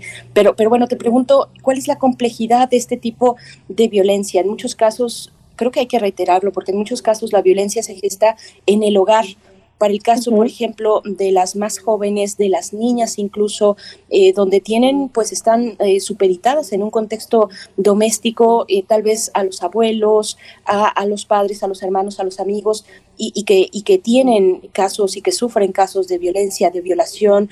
¿cómo, ¿Cuál es esa complejidad de, entrar a los hogares, a esa intimidad de los hogares y, y poder tal vez dilucidar un poco de lo que está pasando allá adentro, Wendy? Sí, claro, esto que dices es súper importante porque precisamente hay un incremento del 64% en la violencia familiar, este, de acuerdo al índice de paz. ¿Y por qué enfatizamos? Porque efectivamente, digo, la violencia es estructural y sistémica y está en todos los espacios públicos, privados y cibernéticos, pero precisamente dentro de este espacio privado donde tendríamos que estar protegidas, es también un espacio donde se transmiten, ¿no? Se transmiten historias, se transmiten mensajes, y que ahora con la pandemia tenemos que ser muy, muy claras, se ha incrementado esta violencia porque la pandemia con esta estrategia de quedarte en casa, pues llevó a que las mujeres y las infancias estuvieran conviviendo más de 24 horas con sus agresores. Esto llevó a que también las violencias sexuales, los embarazos contra niñas y eh, contra niñas producto de las violencias sexuales pues incrementaran igual la pornografía infantil en nuestro país, siendo el primer lugar es importantísimo decirlo, México es el primer lugar en abuso sexual infantil y embarazos eh, infantiles resultado de estas violencias sexuales. Por lo tanto, pues bueno, hablar de trabajar dentro de casa es súper importante y cómo llevas ese mensaje, cómo llevas este mensaje que lleva a prevenir situaciones de este tipo de violencia como abuso, como violencia familiar, pero que también la violencia familiar es este foco rojísimo que muchas veces no se identifica para la situación de violencia feminicida. Eh, los feminicidios se dan en su mayoría en más de el 40% por integrantes de la familia, hombres por supuesto, integrantes de la familia o que viven con la mujer, ¿no? Entonces, bueno, pues esto nos lleva a identificar que es urgente realizar acciones de prevención, de concientización y de información, insisto, nombrar las violencias, hacer visible lo que se quiere invisibilizar y lo que se ha naturalizado y justificado por siglos. Entonces, esta campaña que estamos haciendo tiene, pues además de hacer este perifoneo que pasa por zonas, pues bueno, de tránsito, por lugares como escuelas, comercios, mercados, también tiene el bajarse y dar información por parte del equipo de la Red Nacional a las mujeres y esto nos ha llevado a que muchas personas salgan, se asomen de sus casas. Hemos eh, capturado todo esto en video, vamos a sacar después la otra semana todo esto que hemos recabado,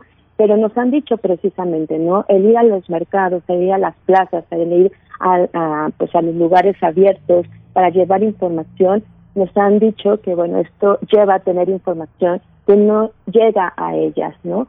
Bueno, incluyo a los hombres, por supuesto, por estas experiencias que nos han dicho, ¿no? De qué bueno que están haciéndolo, pero hablando de las mujeres, para darles información y que sepan que hay opciones, pues bueno, la mayoría se dice que efectivamente, si no es a través de estas formas, no llega la información. Hay mujeres que no tienen acceso a redes sociales, que no tienen acceso a medios de comunicación o zonas alejadas, marginadas, donde pues efectivamente la, la discriminación sigue perpetuando y esto hace más profundo las violencias. Entonces, es complejo, pero no es imposible. Y de ahí que también, cuando se suma el IMAX a través de estos spots que traen estos mismos mensajes en la radio, pues llega a otras eh, zonas, ¿no? Entonces, esto me parece importantísimo.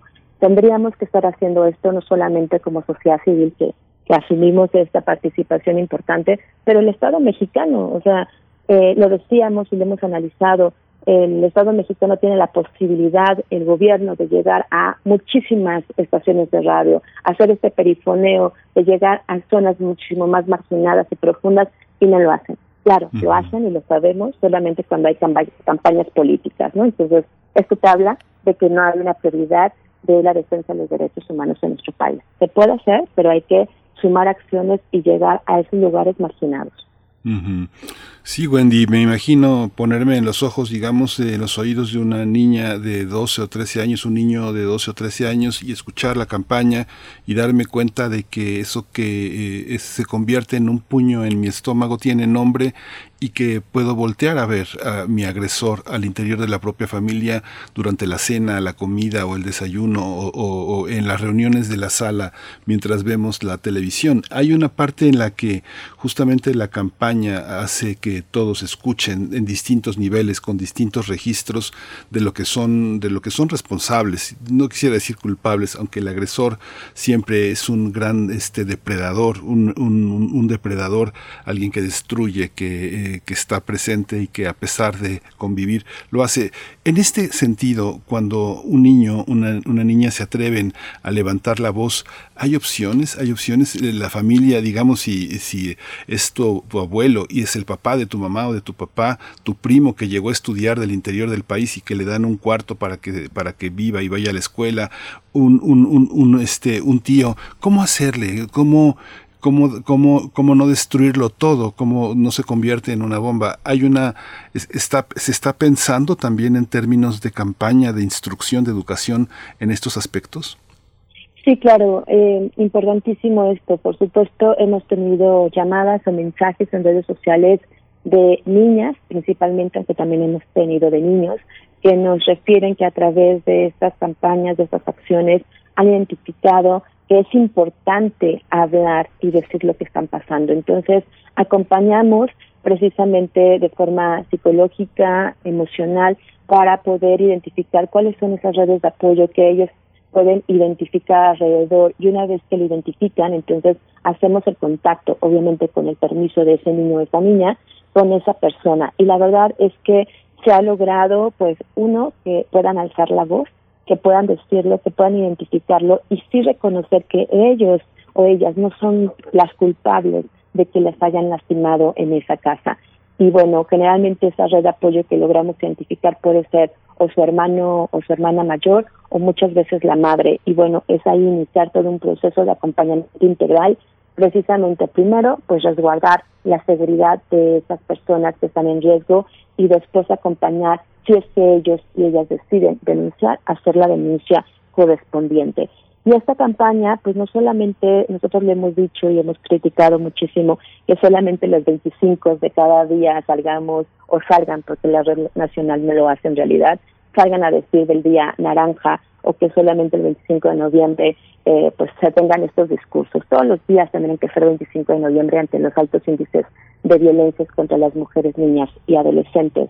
Y bueno, esta campaña pues es constante, ¿no? Esto implica que el 10 de diciembre hacemos otro perifoneo con otro mensaje dirigido precisamente también a las autoridades, pero también a través de otros textos para las mujeres y las infancias. Y seguimos recorriendo escuelas y espacios educativos precisamente para acompañar a los niños y las niñas a través de formas de poder establecer planes de seguridad. Lo narraste muy bien, lo narraste también de forma muy impactante, lo que implica que ese niño o esa niña esté conviviendo con ese agresor y tener que guardar silencio porque sabe que puede ser peor o puede incluso estar amenazado amenazada de que algo les va a pasar a su familia. Cuando les das tú el mensaje de que no están solos, que no están solas, que hay alguien que de verdad les cree y les va a proteger, entonces empiezan a hablar. Y creo que eso es lo que tenemos que hacer todas las personas y también esta campaña invita a toda la ciudadanía absolutamente a todas, mujeres y hombres, que no seamos cómplices. Si vemos que algo está pasando, que efectivamente nos acerquemos y decirles, aquí estoy, cuando tú quieras hablar, lo que pasa, nada de lo que pasa a tu alrededor es tu culpa, hay opciones, créanme, que no va a ser en ese momento, pero esa persona, ese niño, esa niña, esa mujer, va a saber que hay alguien, en cuanto esté preparada, que le va a escuchar. Y eso es hacer muchísimo y esto es algo que tenemos que hacer, no, no, no mantener el silencio y decir lo que siempre seguimos diciendo, que la, la ropa sucia se lava en casa, hay que romper ese, ese silencio, esa complicidad patriarcal y darles este mensaje, con un mensaje nada más sin, sin un eco y sin un acompañamiento, sino de verdad que sepan que ahí estamos y entonces van a escuchar muchas historias y eso va a ser el inicio de un proceso y un acompañamiento. Pues Wendy Figueroa Morales, como siempre, agradecemos esta participación, eh, directora de la Red Nacional de Refugios AC. Yo me quedo con muchas, con muchas preguntas, pero ojalá podamos tener otra oportunidad más adelante. El tiempo se nos ha venido encima, pero está pues la invitación a que, a que pongamos atención al lanzamiento de esta campaña, Voces por la Igualdad y la Justicia. Desde la Red Nacional de Refugios eh, se lanza esta campaña itinerante que va a recorrer nueve estados del país para desnaturalizar el machismo y promover la cultura de cero tolerancia a cualquier forma de violencias contra las niñas y las mujeres. Muchas gracias, Wendy. Muchas gracias a ambos. Un abrazo. Gracias, Wendy. Vamos a presentar un poema en esta extensión del 25N. El 25N no es nada más una fecha, es una manera de pensar y es una extensión que la universidad hace posible también en esos espacios que ha abierto Sandra Lorenzano. Esta voz en voz de Teresa Cano, vamos a escuchar porque la violencia va más allá de los golpes. 25 de noviembre, Día Internacional de la Eliminación de la Violencia contra la Mujer. Dueña de tus amaneceres, de Elena Díaz Santana, poeta y filóloga española.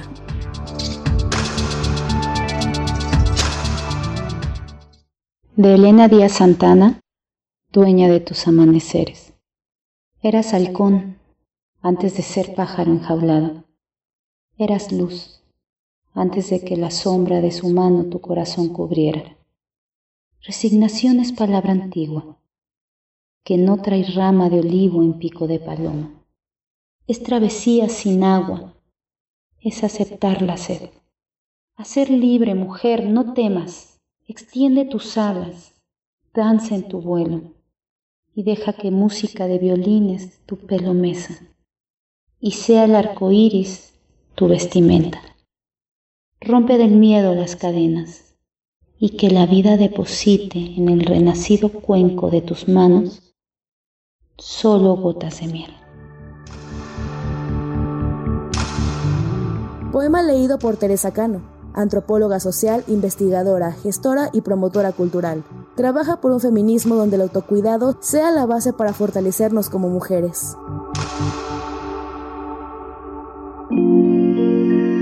25 de noviembre, Día Internacional de la Eliminación de la Violencia contra la Mujer.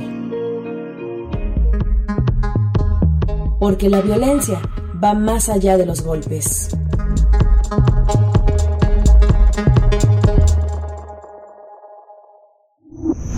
Primer movimiento.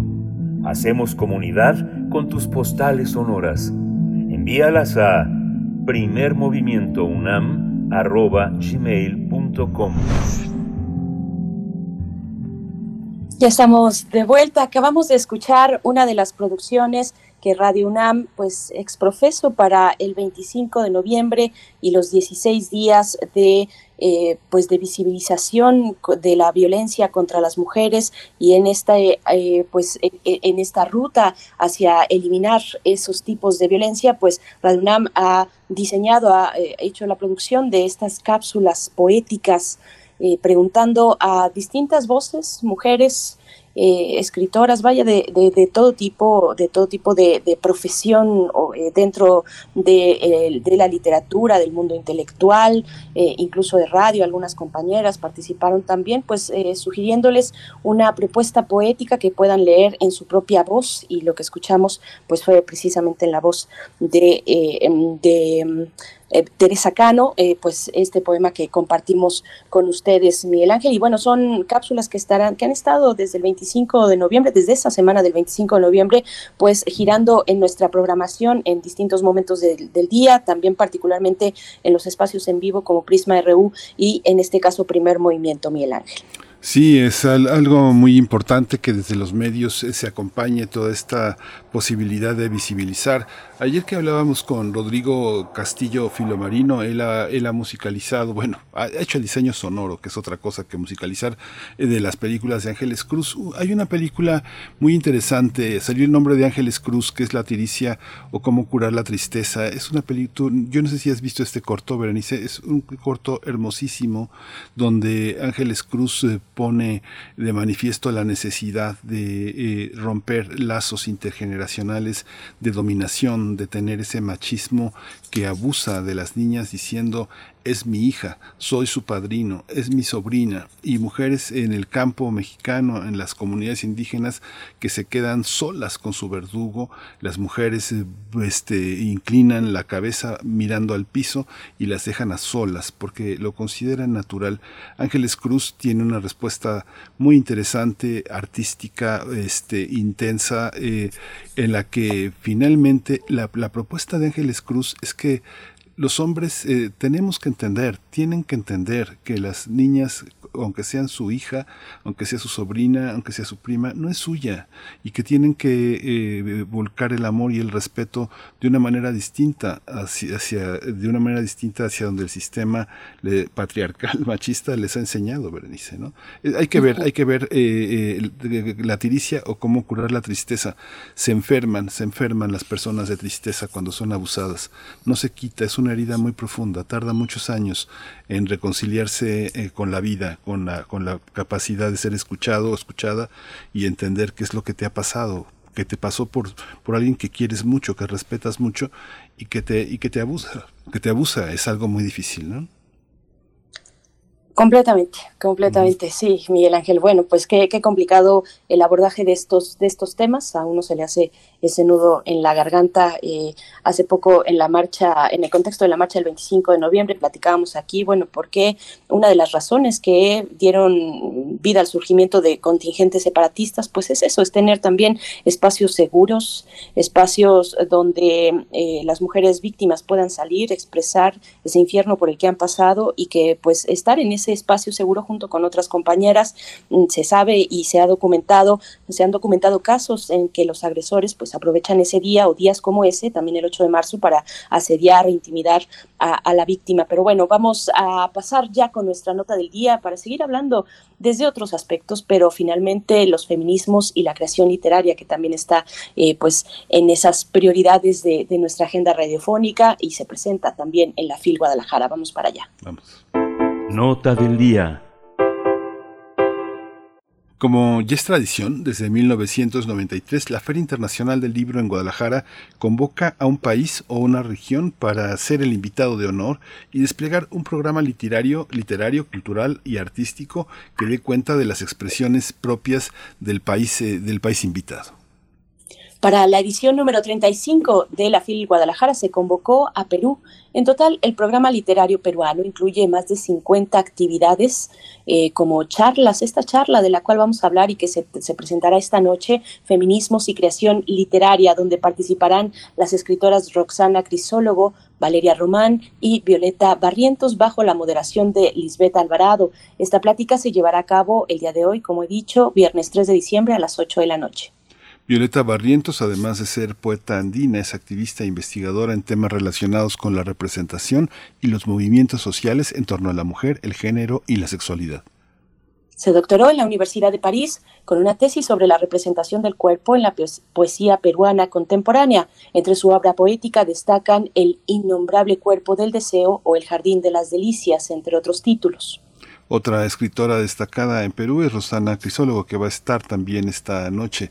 Especialistas califican sus obras como poesía urbana o como una propuesta que contribuye a fortalecer el concepto de poema integral.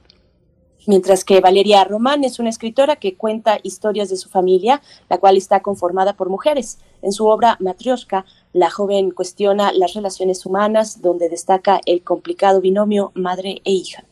Vamos a conversar sobre los feminismos y la creación literaria y a propósito de este programa literario de Perú en la FIL Guadalajara está con nosotros Violeta Barrientos. Ella es activista y poeta, como ya lo dijimos hace unos minutos. Violeta, bienvenida. Muchas gracias por estar aquí en Primer Movimiento. Buenos días. ¿Qué tal? Buenos días, Radio UNAM, encantada.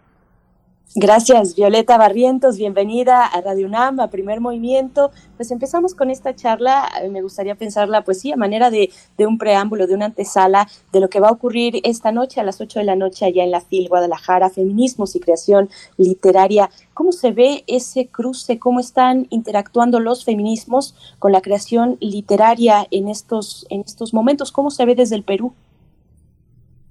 Eh, bueno, interesante pregunta. Eh, hay que recordar que el feminismo es ante todo un movimiento social, pero que busca una serie de cambios, no solamente a nivel legislativo, no solamente eh, de protección contra la violencia, sino es también una búsqueda de, de rehacer un orden simbólico. Cuando hablo de orden simbólico estoy diciendo lo que se piensa que es una mujer, lo que se piensa que es un hombre. Y no es solamente el feminismo una eh, un activismo o un movimiento político social eh, relativo a la mujer nada más. Se trata de cambiar la relación de género que hay entre los dos no eh, cuando digo relación de género hablo de una relación de poder.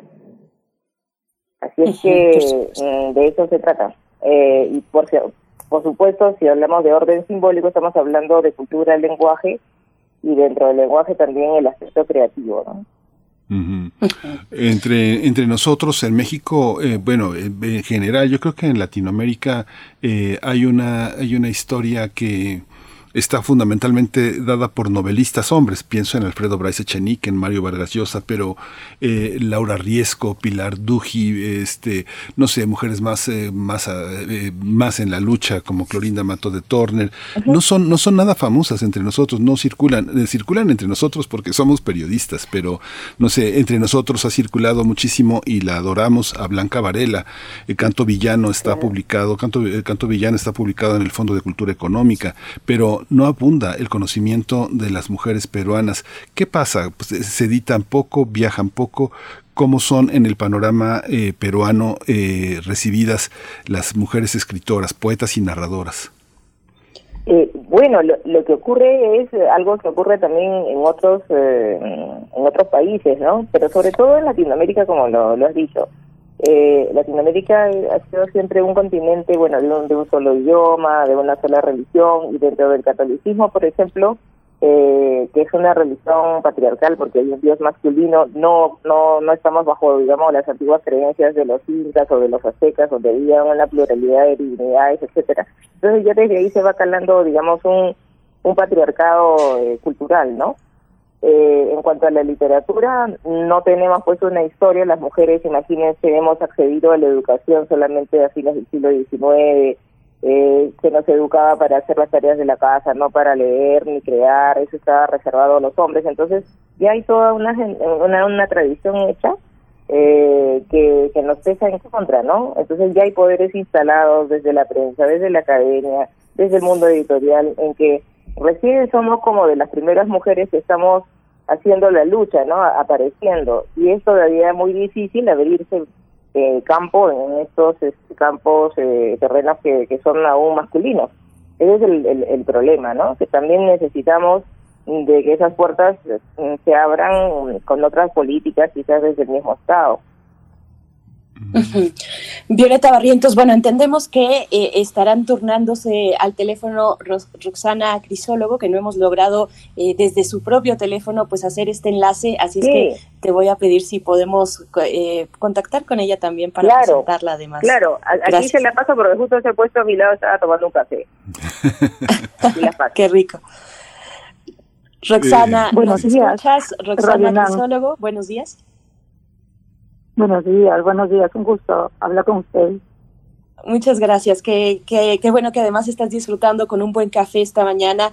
Eh, Roxana Crisólogo es poeta peruana finlandesa, activista y promotora cultural. Y bueno, ya nos daba Violeta Barriento su perspectiva sobre estos cruces, Roxana, entre los feminismos y la creación literaria. Eh, te, te, hago el mismo planteamiento. ¿Cómo se ve desde Perú? ¿Cómo se ve desde Perú la creación literaria que, ha traído, que han traído los feminismos? ¿Cómo se viven desde la literatura, Roxana? Bueno, para mí este, la literatura ha sido un espacio también de lucha por el poder de, eh, de, de tener ese derecho a usar mis palabras y desde mis palabras y desde mis perspectivas este, crear mis eh, textos literarios, mis videos literarios, que para mí ha sido todo un proceso bastante largo, ¿no? Este, yo empecé a escribir poesía eh, a, fin, a fines de los 80, inicio de los 90, durante el conflicto armado interno, en un, un, escenario literario que estaba este, prácticamente pues lleno y dominado, este, todos los gestores eran hombres, ¿no? Entonces, y luego tener que debatirme con estas ideas de que, ah, las mujeres escriben sobre, sobre la madre, sobre flores, sobre el amor, o si están hablando sobre el cuerpo erótico, el amor erótico, ah, bueno, finalmente pues estigmatizando, ¿no? El trabajo de las mujeres, ¿no? Y despolitizando también, ¿no? Sus, sus, sus perspectivas, ¿no? Sus formas creativas, ¿no? Entonces no ha sido nada fácil.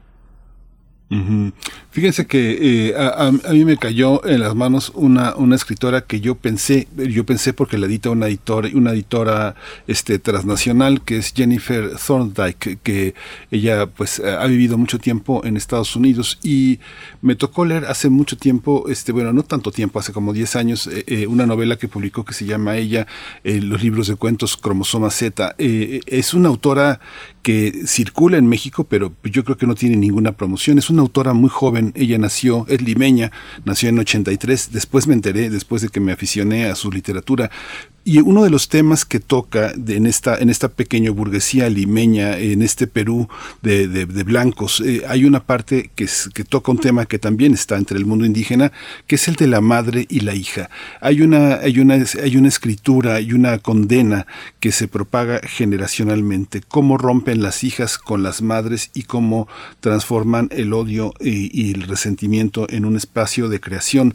¿Cómo lo viven ustedes como, este, como escritores? Como críticas, como estudiosas, eh, este, este, este tema. Eh, Violeta Barrientos, empezamos contigo. Eh, Violeta, es una... Ah, esta, vez es que se cambia en el teléfono. Exacto, tal vez quien escuchó tu planteamiento fue Roxana, entonces si quisieras empezar... A ver, dígame, soy, soy ahora. Ah, bueno, no, es que hablaba, hablaba, hablaba de esta escritora que yo pensaba que era americana, eh, Jennifer eh, Thorndike, que publicó eh, en este, en, en, en Mondadori, en Random House, y que circula en México gracias a la distribución. Pensaba que era americana, pero los planteamientos, este, es, limeña. Es muy joven, pero el tema, el tema de la, lo que te quería plantear, Violeta, es el tema de la, de lo intergeneracional, cómo funciona la relación entre entre madres e hijas, cómo funciona la metabolización del odio, del resentimiento y de, y de, y en este mundo limeño de clase media, pequeño burguesa. Bueno, Jennifer a propósito escribió pues una novela que es Ella, ella. altamente recomendable. Es la, la tensión que hay pues entre madre e hija, ¿no? sí, eh, justo. Eso lo planteó en la ficción. Yo creo que el, el universo dentro de, del mundo feminista y también dentro de las escritoras es eh, diverso, ¿no? Dentro del feminismo mucho se habla, por ejemplo, de las sororidades, del ser hermanas, pero el problema para países como el Perú, en que hay mucha desigualdad social, es cómo tener agendas comunes, intereses comunes, cómo se comunica la mujer de la ciudad con la mujer del campo, la que habla quechua con la que habla español. Entonces, es un tema bien complicado y, y, hay que ser, eh, digamos, autocrítica y, también pensar que uno vive a veces una situación de privilegio en comparación con, con otras mujeres. Eh, más aún si pues, uno tiene un, un, rol de escritora, de, de vocera, que, puede acceder a medios, etcétera, ¿no? Entonces, siempre creo que parte de la ética personal, ¿no? El, poder de compartir, dado que somos, como le digo, uh, provenientes de un país con muchos problemas, con mucha disparidad social, ¿no? Entonces, para no repetir, digamos, esa oligarquía de, de, de, de, poder este, dentro de las letras, dentro del el manejo de medios, etcétera. Eh, ese es el principal problema dentro del feminismo y creo que también entre las escritoras. Ahora, las escritoras son un universo más pequeño, más homogéneo también, porque para ser escritoras generalmente has leído mucho, eh, estás dentro de una profesión, ¿no? Pero al igual que, por ejemplo, las eh, actrices dijeron en, su momento, el, el universo, al, al, al, movernos en un universo masculino, hay escritoras que, digamos, pueden eh, querer cortar camino ahí en el universo masculino de otra manera y, y repitiendo, por ejemplo, las eh, aquellas este, taras del patriarcado, ¿no? Y, y, no todo el mundo quiere, digamos, hacer la lucha porque para, para las que se enfrentan, digamos, al sistema, les es más difícil, ¿no? Entonces, eh, por ejemplo, en los años 80 hubo sí una, un apoyo fuerte del movimiento feminista institucionalizado en Perú hacia las escritoras que recién aparecían haciendo talleres, promoviendo ediciones de mujeres, dando apoyo económico. Eso hubo en los años 80, ¿no? Una suerte así de, de sociedad. Ahora en, en estos tiempos no la no la hay, ¿no? Estamos libres a lo que haya, digamos, de fuerzas en el mercado y ya dependerá de cómo se articulan a veces creación y política, que no todo el mundo lo hace, o creación y mercado, entonces cada una juega con sus variables. Violeta Barritos, me voy a, voy a continuar contigo en esta cuestión eh, logística de compartir el teléfono, que, que, les agradecemos a ambas eh, este esfuerzo. Muchísimas gracias, gracias, Violeta y Roxana. Eh, voy contigo, Violeta. Acá en México hay un movimiento pues muy fuerte, muy potente, diría yo, eh, para, para recuperar, vindicar a las escritoras que en el mundo editorial del siglo XX pues no tomó en consideración o trató de una escritura menor con temas de mujeres, en fin, lo que le ocurrió en el circuito editorial a, las escritoras durante tantas décadas. Eh, la UNAM, por ejemplo, esta casa de estudios ha hecho pues un esfuerzo importante al respecto con Vindictas, por ejemplo. ¿Hay algo parecido en el Perú? ¿Cómo se hay un hay un impulso tal vez desde el feminismo, desde el activismo para promover la, literatura escrita por mujeres o la literatura pues que está dando cuenta de, de esa de esa sombra en la que las escritoras eh, se mantuvieron o las mantuvieron durante tanto tiempo. Hay algo similar porque incluso por acá eh, se hacen, por ejemplo, eh, maratones de lectura con respecto a escritoras, ¿no? y se hacen categorías, hay ejercicios muy interesantes que jóvenes lectoras pues han dicho vamos a proponer, está el, el, maratón por ejemplo Guadalupe Reinas que empieza el 12 de diciembre el Día de la Virgen de Guadalupe y termina el 6 de enero el Día de los Reyes Magos, ¿no? Y se hace todo un maratón con, con, convocatoria, con clasificaciones y demás para fomentar esa, ese acercamiento a la lectura de las mujeres. ¿Hay algo parecido en el Perú? ¿Cómo se ve desde allá? ¿Cómo se articulan eh, los feminismos, el activismo y el impulso a la literatura escrita por mujeres? Eh, bueno, qué interesante que hagan todas esas actividades aquí, ¿no? Mm, de lo que sé, en este momento el, el, movimiento feminista no está apoyando tanto la, la cuestión cultural ni creativa como si era en los años 80, porque bueno, las agendas de los de las ONG, por ejemplo, cambian, eh, ahora están más en los temas de violencia y, y, de democracia, porque estamos atravesando por periodos de fuerte inestabilidad política desde hace cinco años. Eh, en el ámbito privado sí, ¿no? Eh, se dan más iniciativas que ahora son apoyadas por el Ministerio de Cultura. Entonces el Ministerio de Cultura ah, lo que ha hecho es eh, abrir eh, fondos concursables y si tienes una temática, que sé yo, interesante como la de mujer indígena, etcétera, puedes postular a esos fondos y lograr este realizar un proyecto eh, de rescate, ¿no? Entonces esa vez, por ejemplo, le tocó el turno a, a un grupo que está presentando en Guadalajara un mapa de escritoras, eh, es una parte del mapa, todavía no han completado hacer la tarea y probablemente a futuro hayan otras iniciativas de otros grupos que van a sacar probablemente ediciones, rescatar alguna autorolidad, etcétera, ¿no? Sí, sería bueno que, digamos, a, a lo largo del tiempo estos eh, estas iniciativas quedaran articuladas de alguna manera, ¿no? Para hacer algo un poquito más orgánico y no queden, digamos, como iniciativas que se dan a veces una vez y después ya todo el mundo se olvida. Pero sí es importante, digamos, que iniciativas así calen eh, a, a, la larga ya para, digamos, la tradición literaria peruana y sea una cuestión más, más integral, ¿no? Para darles un ejemplo, lo que ha ocurrido con la historia de la literatura peruana es que hasta no hace mucho solamente se considera literatura peruana y se conocía la escrita en español y tenemos una serie de lenguas que por no ser escritas, bueno, nadie sabe qué, qué cosa es lo que se hace, ¿no? Violeta, ¿podríamos tener a, a Roxana al teléfono, por favor? Sí, sí, acá se las paso. Gracias. Sí, hola. Roxana, muchas gracias. Bueno, pues ahí el planteamiento de cómo, cómo se han articulado de, los feminismos en torno al, a la difusión al impulso de la escritura de las mujeres en, Perú. Es un poco lo que le preguntaba a Violeta, le daba algunos ejemplos eh, muy puntuales que se han dado aquí en México, pero además ella mencionaba la cuestión política en el Perú. Roxana, ¿cómo se ve esta turbulencia, con esta turbulencia política en, tu país, el rol de, las escritoras que tienen en este momento? ¿Cómo, ¿Cómo se ven? Son muchos elementos, pero si nos pudieras dar algo, alguna cuestión ahí que, nos diera luz sobre lo que está pasando eh, eh, con respecto a, la literatura y la política, la literatura, por supuesto, escrita por mujeres y lo, y lo político en, el Perú, Roxana. Eh, lo, mira, lo que pasa es que yo vivo en Helsinki, en Finlandia. sí, sí, sí. Entonces, bueno, yo, me entero de las noticias horas después, ocho horas después, que es la, que es la diferencia horaria, ¿no? bueno, este, Roxana, pero tienes, perdón, te, voy a interrumpir para, para replantear porque entonces tienes también un mirador muy interesante. Claro, claro, claro, como, como lo veo desde, sí, como lo veo desde fuera, pues yo, yo veo una inestabilidad política tremenda, este, hemos ya, hemos estado ya en la, en una serie de, de manifestaciones, con cambios de presidentes, con, con elecciones para elegir nuevo, nuevo Congreso, y parece que no ha habido ningún cambio, un cambio así sustantivo cuando se ha hecho la elección. Yo he votado en, en Helsinki, ¿no?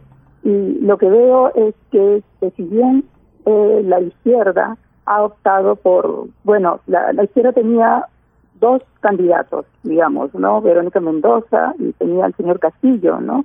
Y finalmente la izquierda parece que los discursos de Verónica Mendoza no consiguieron este, dar respuestas, no resonar con el discurso de toda esta masa de extrema pobreza que, que inclusive debido al COVID aumentó, no se acrecentó, ¿no? Entonces, este, todos estos votos y afinidades se, se volcaron a la votación del señor Castillo, ¿no? Y es así como él le gana a Keiko Fujimori en la segunda vuelta.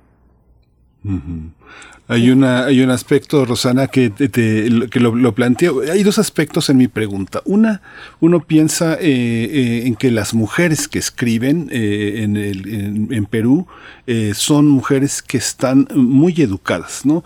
No sé, pienso pienso en ti, pienso en Karina Pacheco, Karina Pacheco que es una autora también antropóloga que ha tenido una educación superior importante. Hace rato también mencionaba también este justamente a Jennifer Zordijk. Hay una parte eh, importante en eso. Parece que no se puede ser escritora si no se ha pasado por una gran educación. Y la otra parte, fíjate que conozco, em, tengo este eh, un amigo mío que es Mario Guevara, que edita la revista Siete Culebras en, en Perú, en, ah, Cusco, en Cusco. Mario escribió un cuento que es muy significativo en Perú, ¿no?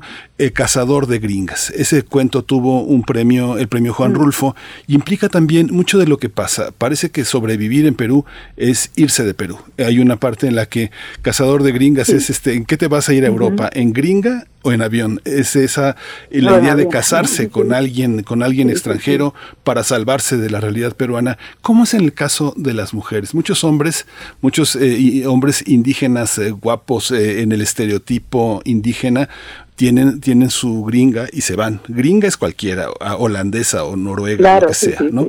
Este, cuéntanos un poco esa experiencia. ¿Qué significa este, irse de Perú así? conflicto armado interno, y claro, a raíz del conflicto más interno en los 90, este, muchas escritoras que, especialmente están residiendo en Lima, que es lo visible, ¿no? Porque como dijo bien Violeta, es hasta ahora que, que prácticamente tomamos conciencia de que existen muchísimas más otras literaturas en el Perú que se escriben en otras lenguas y que también se escriben en las regiones, ¿no? Debido pues a los proyectos y esas necesidades de de, estar también en la escena literaria, ¿no? El Perú es un país excesivamente centralista, Lima es el Perú, Perú es Lima.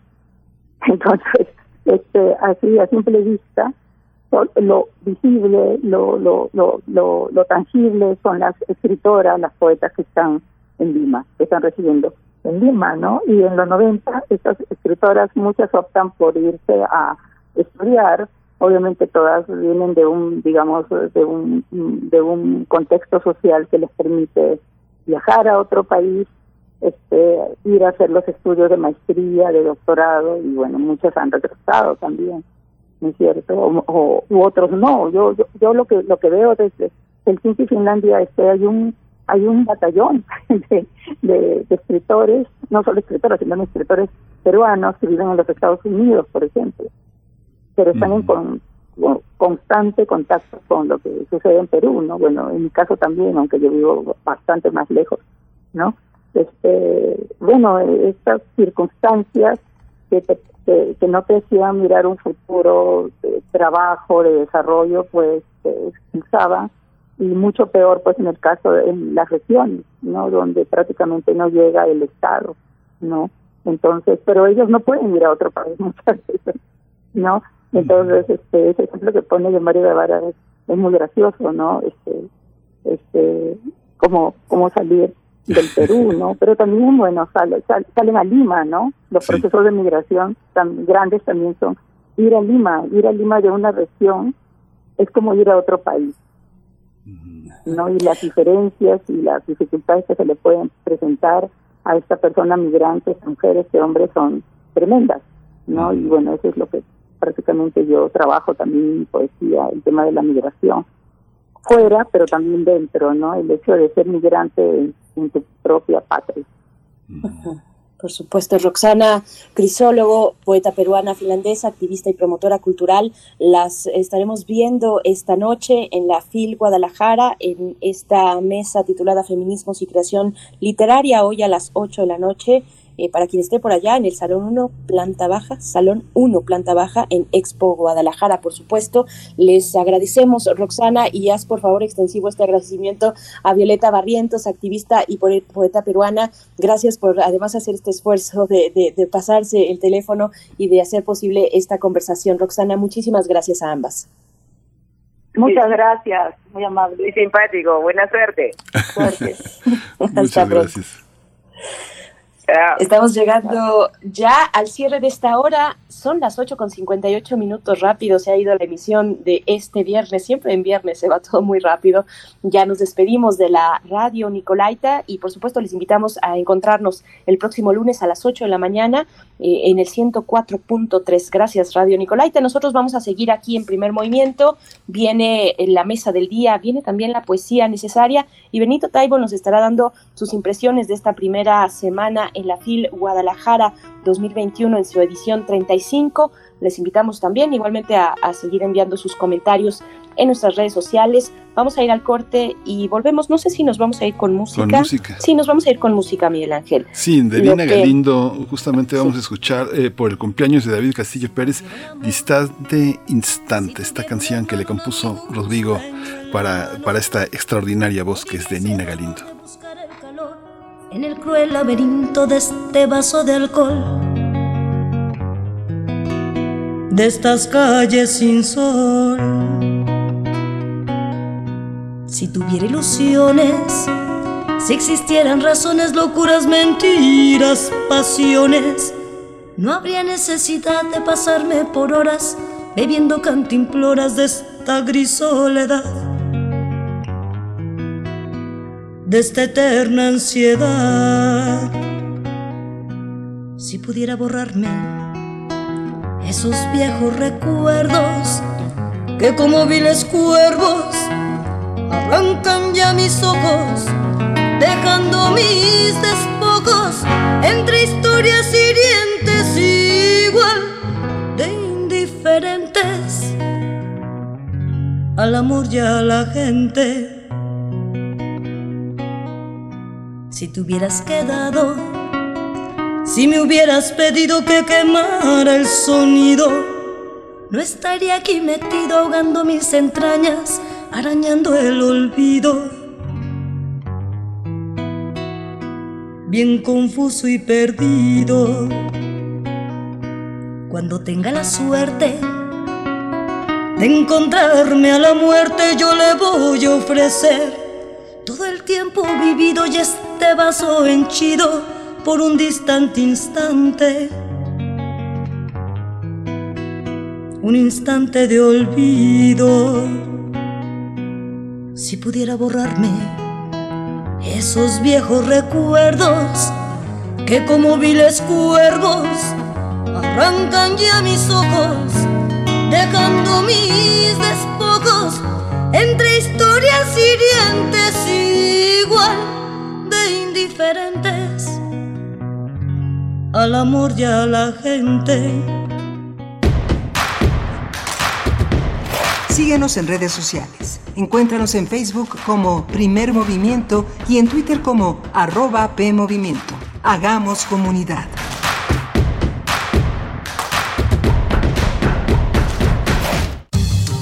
La ciencia que somos. La ciencia que somos. Iberoamérica al aire.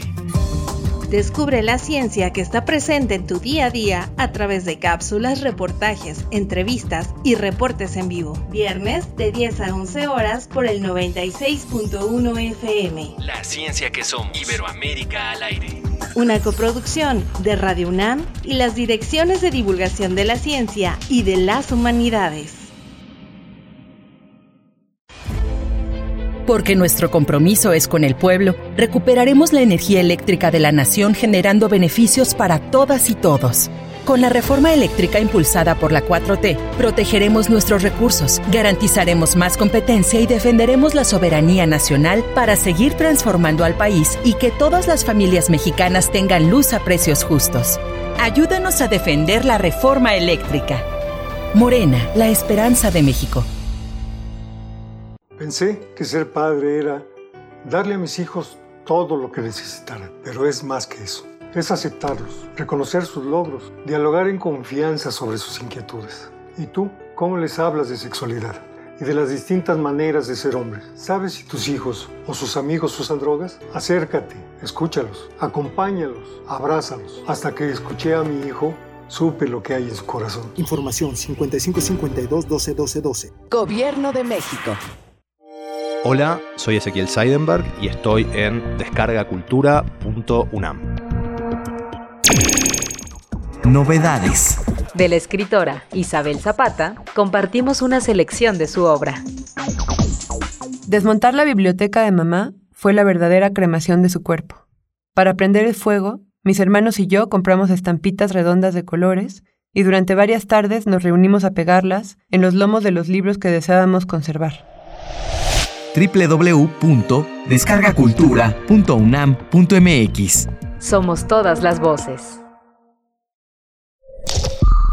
Es muy tedioso hacer siempre lo mismo. No dejes que el aburrimiento apague tu imaginación. Escucha Escaparate 961 con los eventos culturales del momento. Viernes a las 15:15 horas por Radio UNAM entretenimiento y cultura.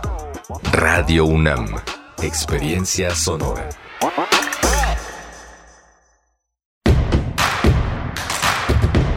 Encuentra la música de primer movimiento día a día en el Spotify de Radio UNAM y agréganos a tus favoritos.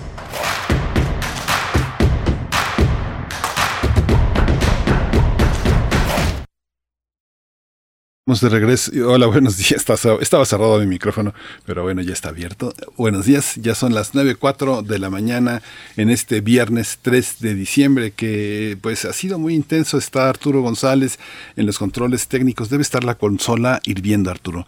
Y Frida Saldívar en la producción ejecutiva, Violeta Torres en la asistencia de producción y mi compañera Berenice Camacho del otro lado del micrófono. Berenice, buenos días.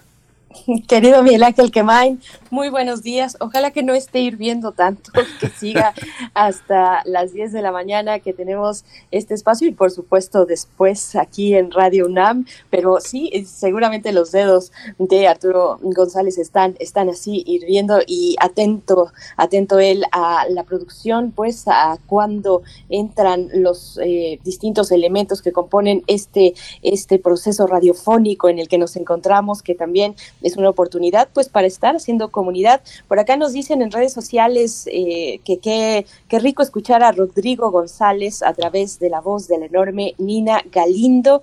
María Elizondo nos dice gracias, primer movimiento, por la complacencia para el querido David Castillo Pérez.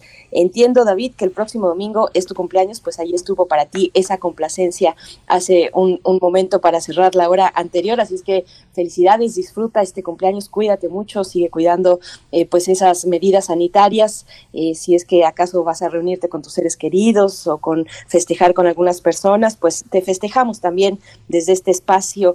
Eh, y pues bueno, saludos, saludos a todos los que están acá en redes sociales y los que no también, los que nos escuchan, los que están atentamente escuchando, a los que mm, pues acompañamos en sus actividades cotidianas, que de pronto la escucha puede ser intermitente, pero, pero ahí eh, continua, constante, aquí en primer movimiento y pues viene una hora interesante, Miguel Ángel.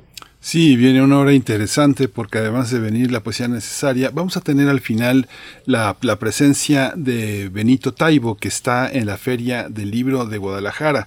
Y él no lo va a decir porque no le toca hacerlo y además, este, además de que no le toca hacerlo, es una persona modesta y muy generosa. Pero sí hay que decir que persona normal, que es uno de los, eh, uno de los motivos por los cuales Benito está en Guadalajara, cumple 10 años. Este, este libro que forma parte de ese arrojarse al vacío eh, que hizo Benito Taibo para dedicarse eh, a la literatura de una manera impresionante cuando hablábamos eh, con Leticia Costas y la literatura infantil, hay algo que, hay algo desde nuestro laicismo universitario que voy a llamar milagro, que es este, esa manera de coincidir con los lectores.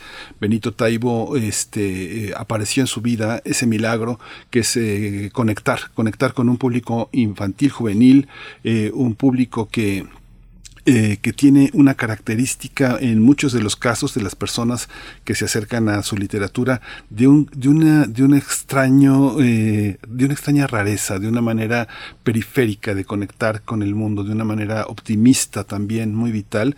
Y bueno, esta es una, es, esta historia, persona normal, es la historia de una orfandad que se llena de amigos, de afecto, de cariño. Eh, el tío Paco se hizo cargo de Sebastián y a partir de ahí la vida se ha convertido en una serie de aventuras, en un mapa estelar, este, en algo que siempre está afuera.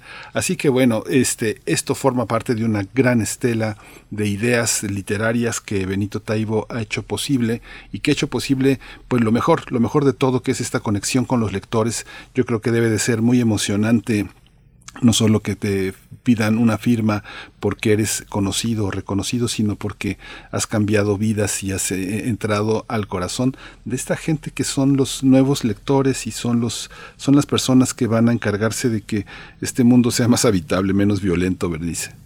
Bueno, festejamos con Benito Taibo estos 10 años de persona normal y le acompañamos también en esa emoción de ver esas filas kilométricas de jóvenes, sobre todo jóvenes que quieren una firma para, para alguno de sus, de sus libros. Estuvo también Benito Taibo el miércoles pasado perdón, el miércoles pasado eh, en, pues en la expo, por supuesto, en la, en, en, la sede que es la Expo Guadalajara, en la FIL Guadalajara, hablando de pandemia, lecturas y poesía, eh, esta charla entre Benito Taibo y Miguel Gane, eh, donde pues se lanzan distintas cuestiones, distintas preguntas, qué posible motivación puede tener una persona para tomar una pluma y escribir un poema, compartir un sentimiento con los demás o es acaso un acto más de introspección? Pues bueno, son algunas de las preguntas que, que, que, circularon, que se dieron cita desde la reflexión en ese, eh, pues ese encuentro en el que estuvo Benito Taibo con Miguel Gane, pandemia, lecturas y poesía, eh, pues pero lo tendremos hoy para ver también cuáles son sus, impresiones en, esta FIL Guadalajara que llega pues de manera presencial, también híbrida, todo, eh, muchos de los eventos de, de los encuentros se están llevando vía online, pero bueno, hay una parte ahí de, presencia también muy importante, fundamental, pues para, para decir, aquí seguimos, eh, no estamos todos los que quisiéramos que eh, estar en este encuentro, pero, pero damos continuidad a ese espacio pues de encuentro a través de los libros. Así es que bueno, vamos a tener a Benito Taibo, pero antes, eh, querido Miguel Ángel, si no tienes otra cuestión, pues vamos con la poesía. Vamos a la poesía. Es hora de Poesía Necesaria. Ay, este, ya para el viernes me estoy quedando un poquito sin voz, pero bueno, lo que sí sigue es la FIL Guadalajara dando buena poesía en la cual enredarse y perderse. El pasado 29 de noviembre se presentó Julio Trujillo, poeta mexicano. Él nació en la capital del país en 1969 eh, y ha tenido y ha realizado un trabajo editorial, tiene una, trayectoria editorial muy relevante, en especial para la UNAM, desde la revista de la universidad, pero entre otras revistas y suplementos culturales. David Huerta eh, comenta la obra de, Trujillo para su material de lectura, que está disponible ahí en materialdelectura.unam.mx. Eh, Trujillo, pues, es un poeta de escritura clara, eh, que, no, que no viene, eh, es una, es, es, una escritura clara que no fácil, ¿no? Esa es una, una distinción importante. Él va por lo suyo con, con, mucha decisión, no abandona, mantiene ese trote, digamos, ¿no? Entonces, bueno, este poema se titula Este limón. En la música, un poquito de post-punk inglés de los años 80, hecho por mujeres, Delta Five, la agrupación de Delta, de Delta Five, que, que perdió a su vocalista este año. Eh, pero bueno, desde los 80, principios de los 80, de hecho finales de los 70, pues están ahí con esta propuesta musical de post-punk desde, eh, desde Inglaterra. Así es que vamos con la poesía Este limón de Julio Trujillo. Este limón. Este limón lo sé cifra en su óvalo apretado una respuesta. Alforja de agua y vidrio, mansión del jeroglífico. De su humillar de labios manan solo esdrújulas, no lo entiendo, su lengua es atropello y garfios. Me observa, no es fácil sostener tal iris. Me desespera, pica, me instiga y no se calla. No conoce la calma. Este panal de luces lo que sabe lo enciende. ¿Qué preguntarle al erudito visco e iracundo? Este limón me está gritando, tira de mis patillas, desenvaina su sable, su acero zigzaguea, me hiere los meñiques, ha mordido mi lengua. ¿Qué quieres, arrogante? ¿Por qué demueles a punzadas esta calma?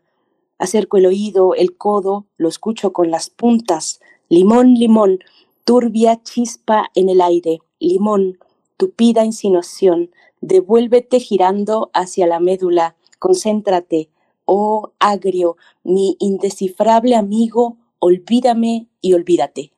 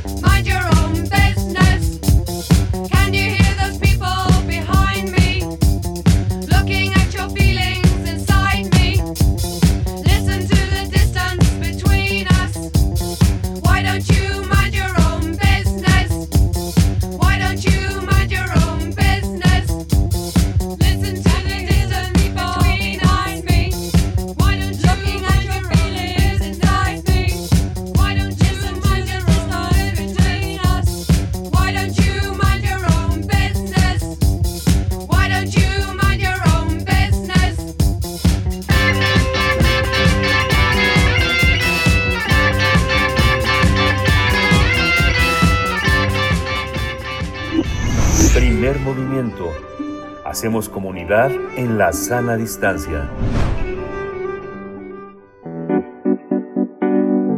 La mesa del día.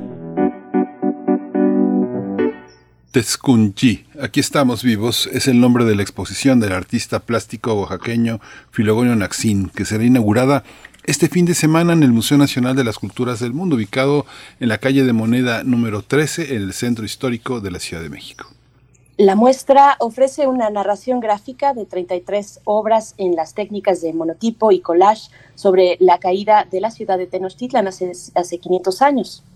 De acuerdo con la escritora y activista Yasnaya Elena Gil, eh, los cuadros de Filogonio van armando una sintaxis visual donde el color, las formas y las siluetas protagonistas dialogan con los títulos y van narrando la aproximación de un mazateco contemporáneo a los 500 años que este año se conmemoran. Sus creaciones en el siglo XXI nos recuerdan que a pesar de tanto y de todo, a pesar de una historia que trató de proveernos muerte, aquí estamos vivos. Aquí estamos vivos. Por su parte, Filogonio Naxin ha señalado esto desde esa visión en la que crecí desconociendo cómo fue la caída de Tenochtitlan, es desde la que presento esta obra con los cuestionamientos a la información recién adquirida, encontrar tantas sinrazones en la historia oficial y con la ausencia de un pensamiento colonizado que me permite que me permite hacer una reinterpretación de este proceso histórico. Vamos a conversar con Filogonio Naxín sobre su exposición Tescunjí, Aquí estamos vivos. Filogonio Naxín es artista plástico mazateco, ilustrador de libros infantiles, promotor de lenguas y culturas indígenas en México. Filogonio, bienvenido, buenos días, gracias por estar aquí.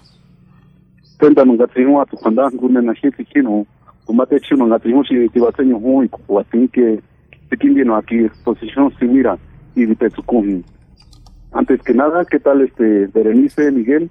Pues aquí este saludando en mi lengua materna, pues este justo pues vamos a hablar un poco sobre la exposición de Sucumi, Aquí estamos vivos, que trata sobre la caída de los 500 años de Tenochtitlan. Filogonio Naxin, es un placer estar contigo y que tú nos des la bienvenida de esa manera con tus sonoridades. Eh, cuéntanos pues cómo surgió la idea de esta exposición, cuáles son las obras que la componen. Hemos dicho, son 33 obras eh, con las técnicas de monotipo, de collage, eh, pero un poco más en el fondo que se encuentra en esta narración gráfica que, que se expone en Ciudad de México. Sí, pues primeramente este eh, debo decir que el tema de los 500 años de la de la conquista pues este desconocía en un principio y a raíz de eso surge este la investigación desde hace tres años para poder este ver qué, qué pasó en ese tiempo no entonces a raíz de eso de la investigación pues ya este voy este recopilando información y ya este voy reinterpretando un, poco a partir de mi obra este cómo cómo fue el suceso histórico y parte de eso ya este abordo en esta técnica en la cual es este los monotipos y el collage. Este pues básicamente pues van a ir enlazando este imágenes sobre eh, sobre estos personajes históricos desde la Malinche este Cortés Moctezuma Guautemo. Entonces eh, todos estos personajes que estuvieron dentro de este suceso histórico. Pero finalmente también este debo enlazar también como un poco sobre en este momento este contemporáneo, ¿no? Sobre las artes. Y a raíz de eso juego con esta temática desde el pasado y el presente.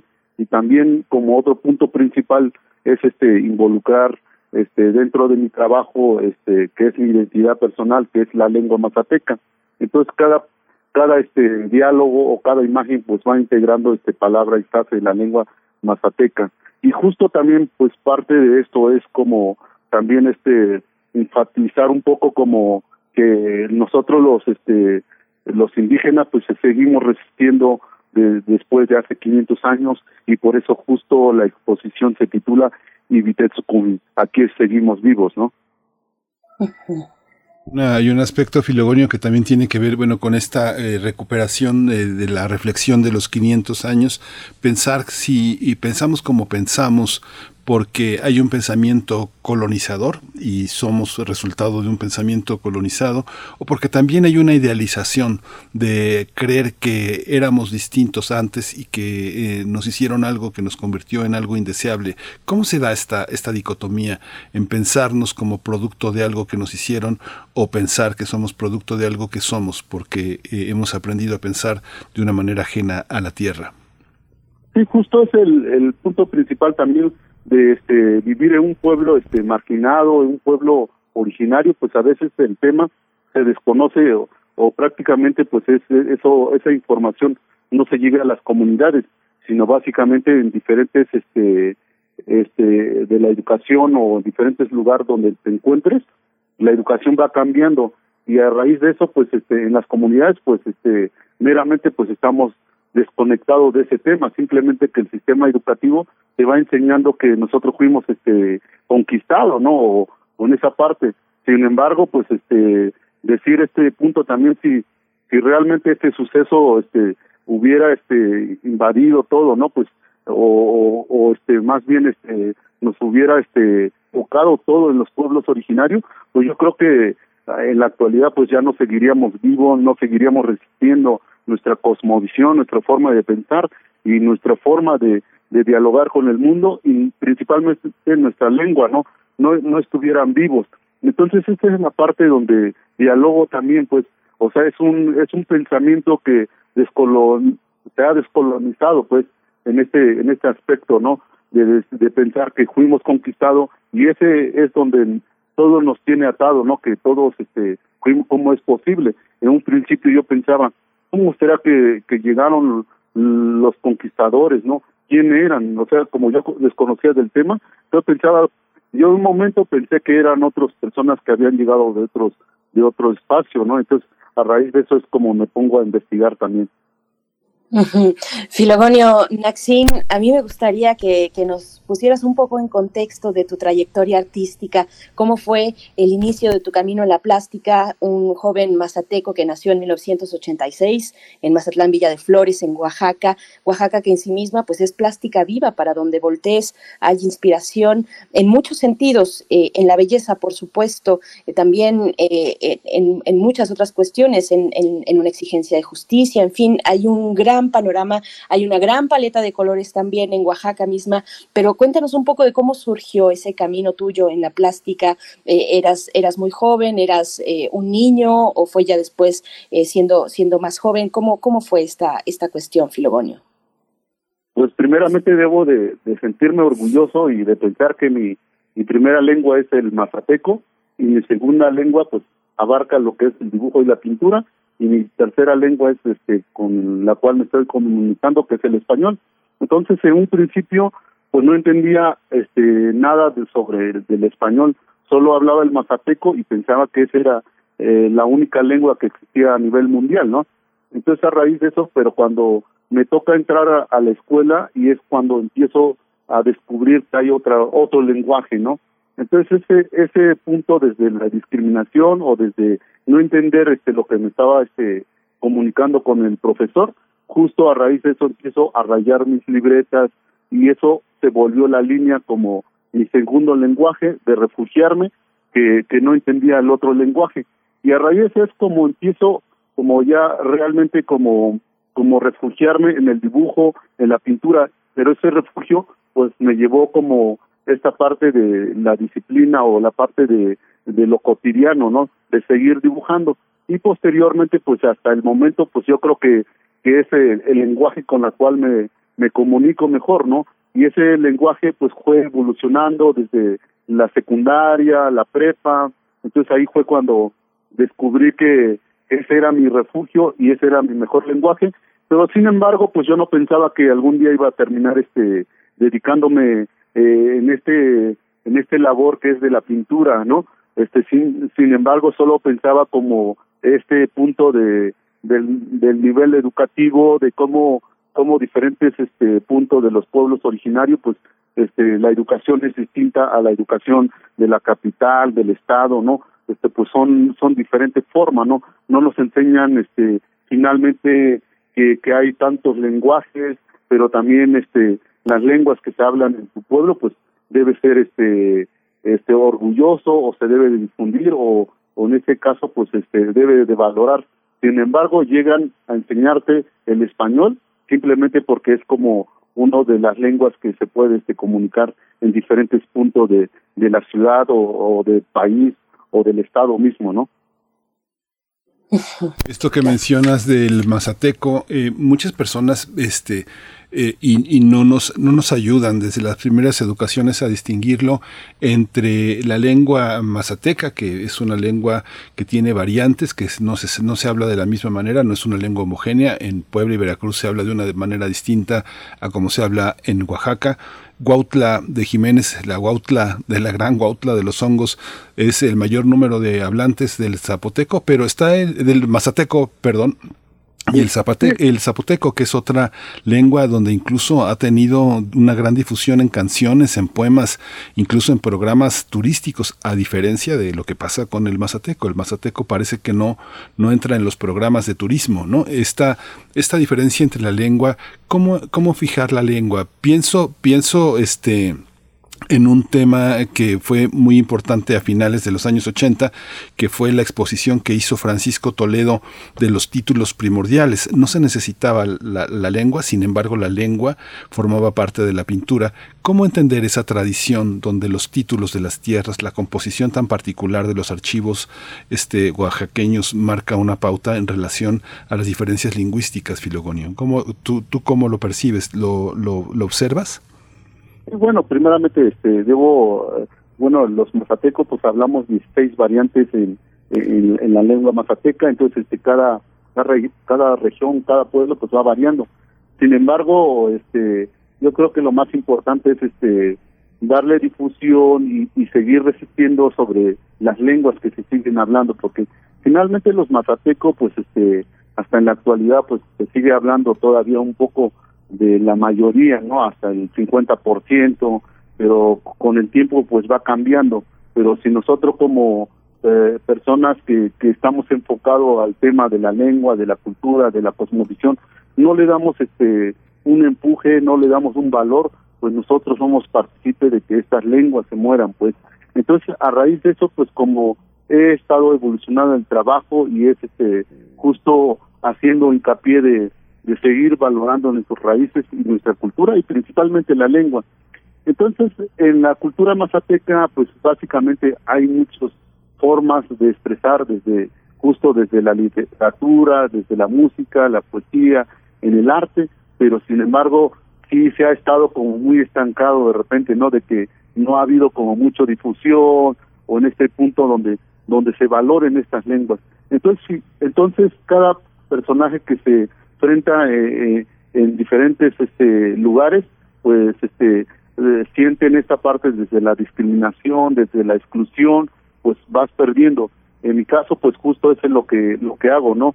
Pues nosotros tenemos que valorar este nuestros orígenes y seguir resistiendo porque porque finalmente es este pues nos estamos adaptando ahora sí que al, al mundo contemporáneo también pues sin embargo pues a veces se clasifica que el arte indígena, que el arte este, mazateco, pero si, si, viéramos por otro punto en un aspecto en, el arte general, pues no hablamos del arte chino, el arte japonés o el arte este, extranjero o arte de otra lengua, ¿no? Sin embargo, vamos enlazando nuestra cultura con la identidad y con el mundo contemporáneo. Entonces creo que ese es el punto que tenemos que trazar, ¿no?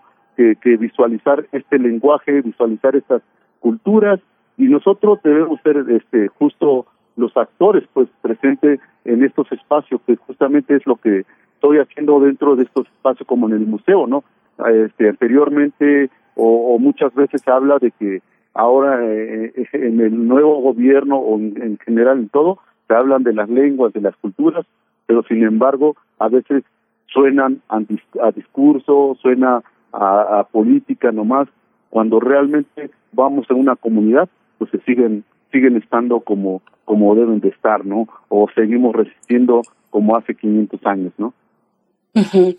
Filogonio, en tu obra destacan, por ejemplo, y en esta muestra que vamos a poder disfrutar de estas 33 obras eh, aquí en Ciudad de México, destacan, por ejemplo, los animales. Eh, hay un uso constante de, los animales, eh, este, este recurso que además ahí uno piensa como referente inmediato, por supuesto, en el maestro Toledo. ¿Cómo, ¿Cómo ha crecido tu obra? ¿Cómo ha madurado? ¿Cómo ha ido cambiando, eligiendo los motivos que va persiguiendo, incluso desde lo técnico, los materiales? Materiales que empleas, la paleta de color, que es una paleta muy, muy viva, eh, eh cómo, pero también lo simbólico, cómo ha ido creciendo y madurando tu obra en, en todos esos aspectos, Filogonio.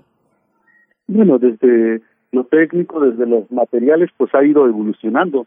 Desde un principio le decía a la gente, pues yo en un principio reciclaba todos los materiales, desde cartones, desde papeles este de carteles, o sea, de estraza o cualquier este papel que encontraba, pues ese era en un principio, ¿no? Pero con el tiempo pues vas este evolucionando y también vas este adecuando a las técnicas que vas utilizando y más en este caso que mi trabajo es tan colorido, pues pues no me puedo deslindar porque vengo de una montaña, ¿no? Donde la montaña florece, el canto de los pájaros, el, el, el, sonido del agua, este, el, el, amanecer de la luz del sol, de las plantas, de las flores.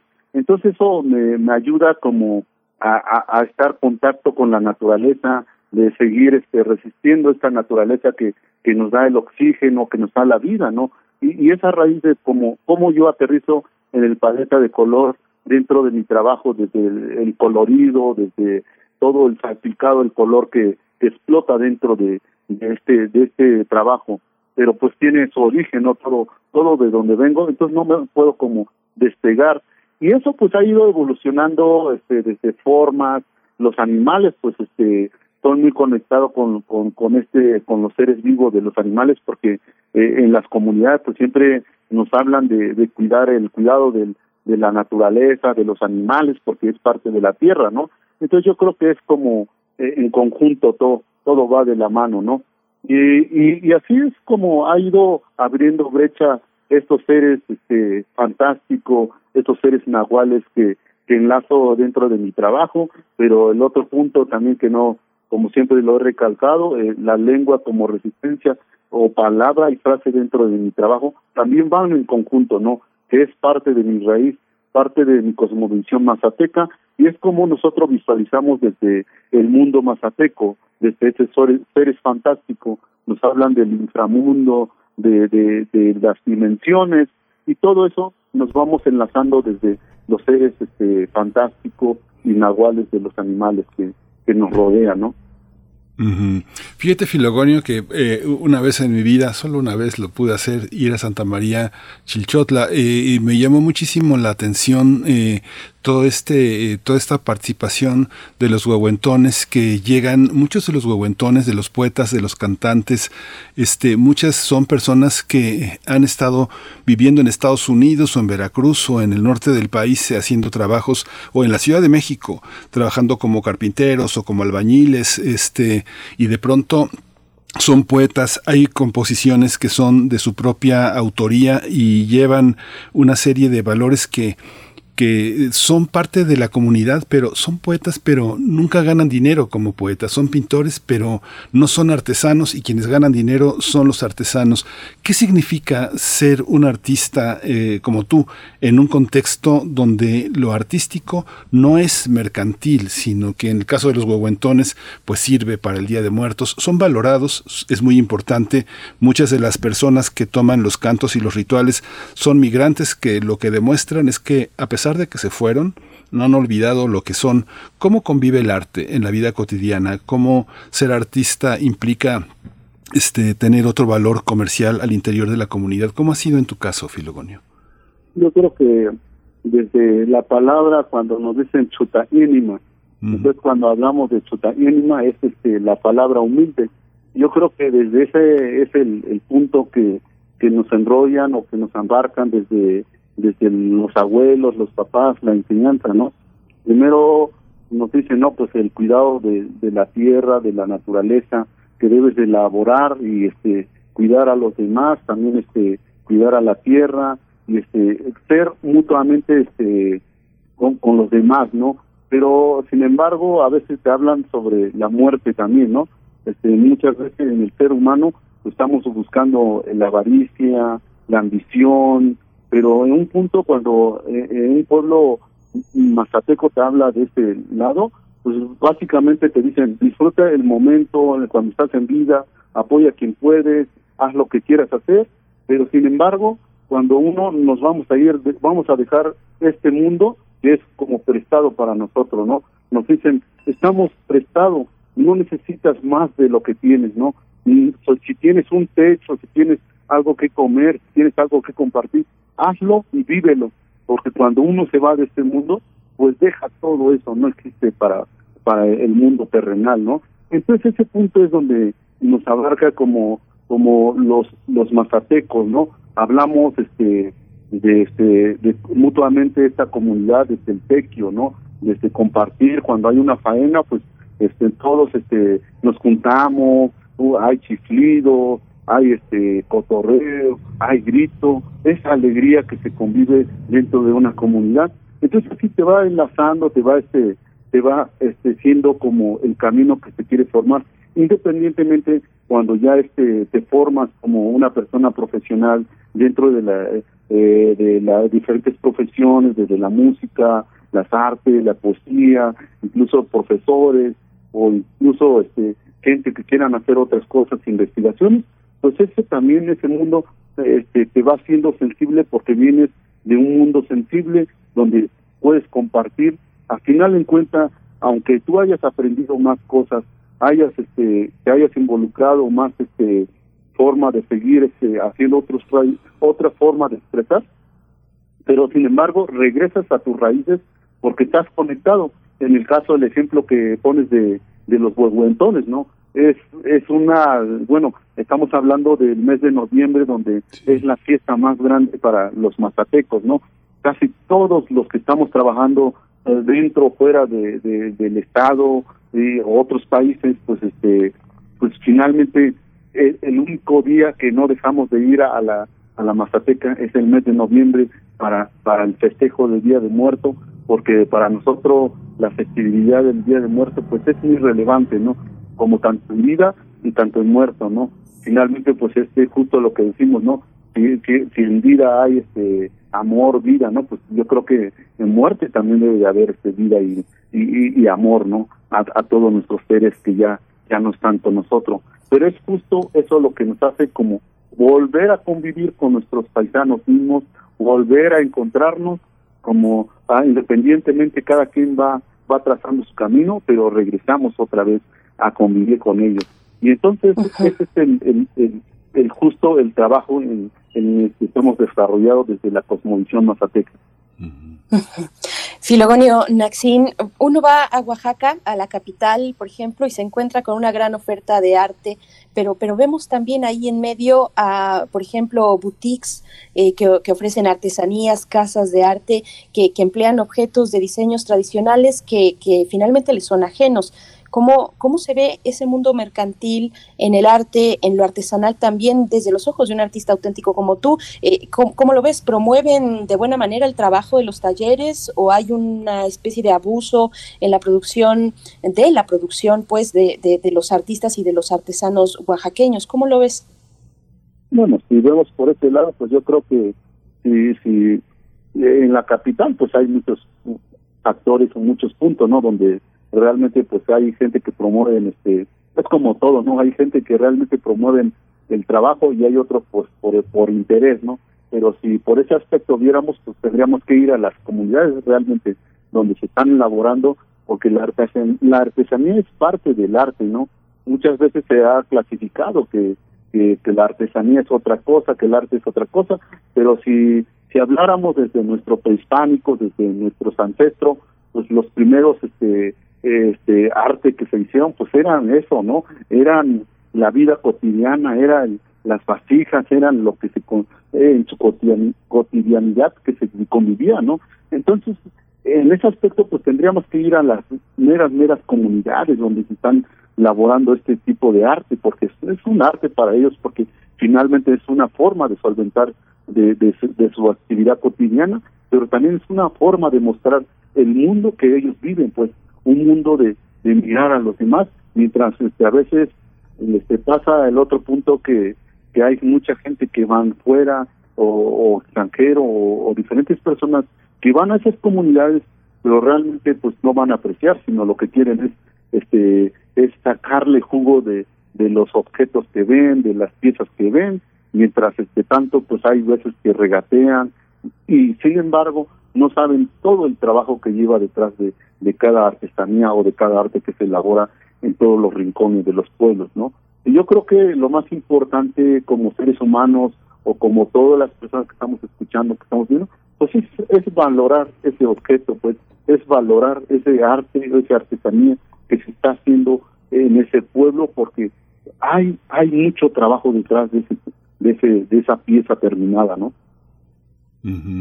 Es, eh, eh, según, según sé, eh, Filogonio, ahora que nos recordaba Frida, nuestra productora, que estuviste hace dos años eh, aquí en Radio UNAM, en las instalaciones aquí en, este, en nuestra sala, Tú vienes, eh, de, tú vienes de un municipio, uno de los 570 municipios, que es pequeñito, que es Mazatlán, Villa de Flores. Es así, ¿verdad? No me estoy equivocando.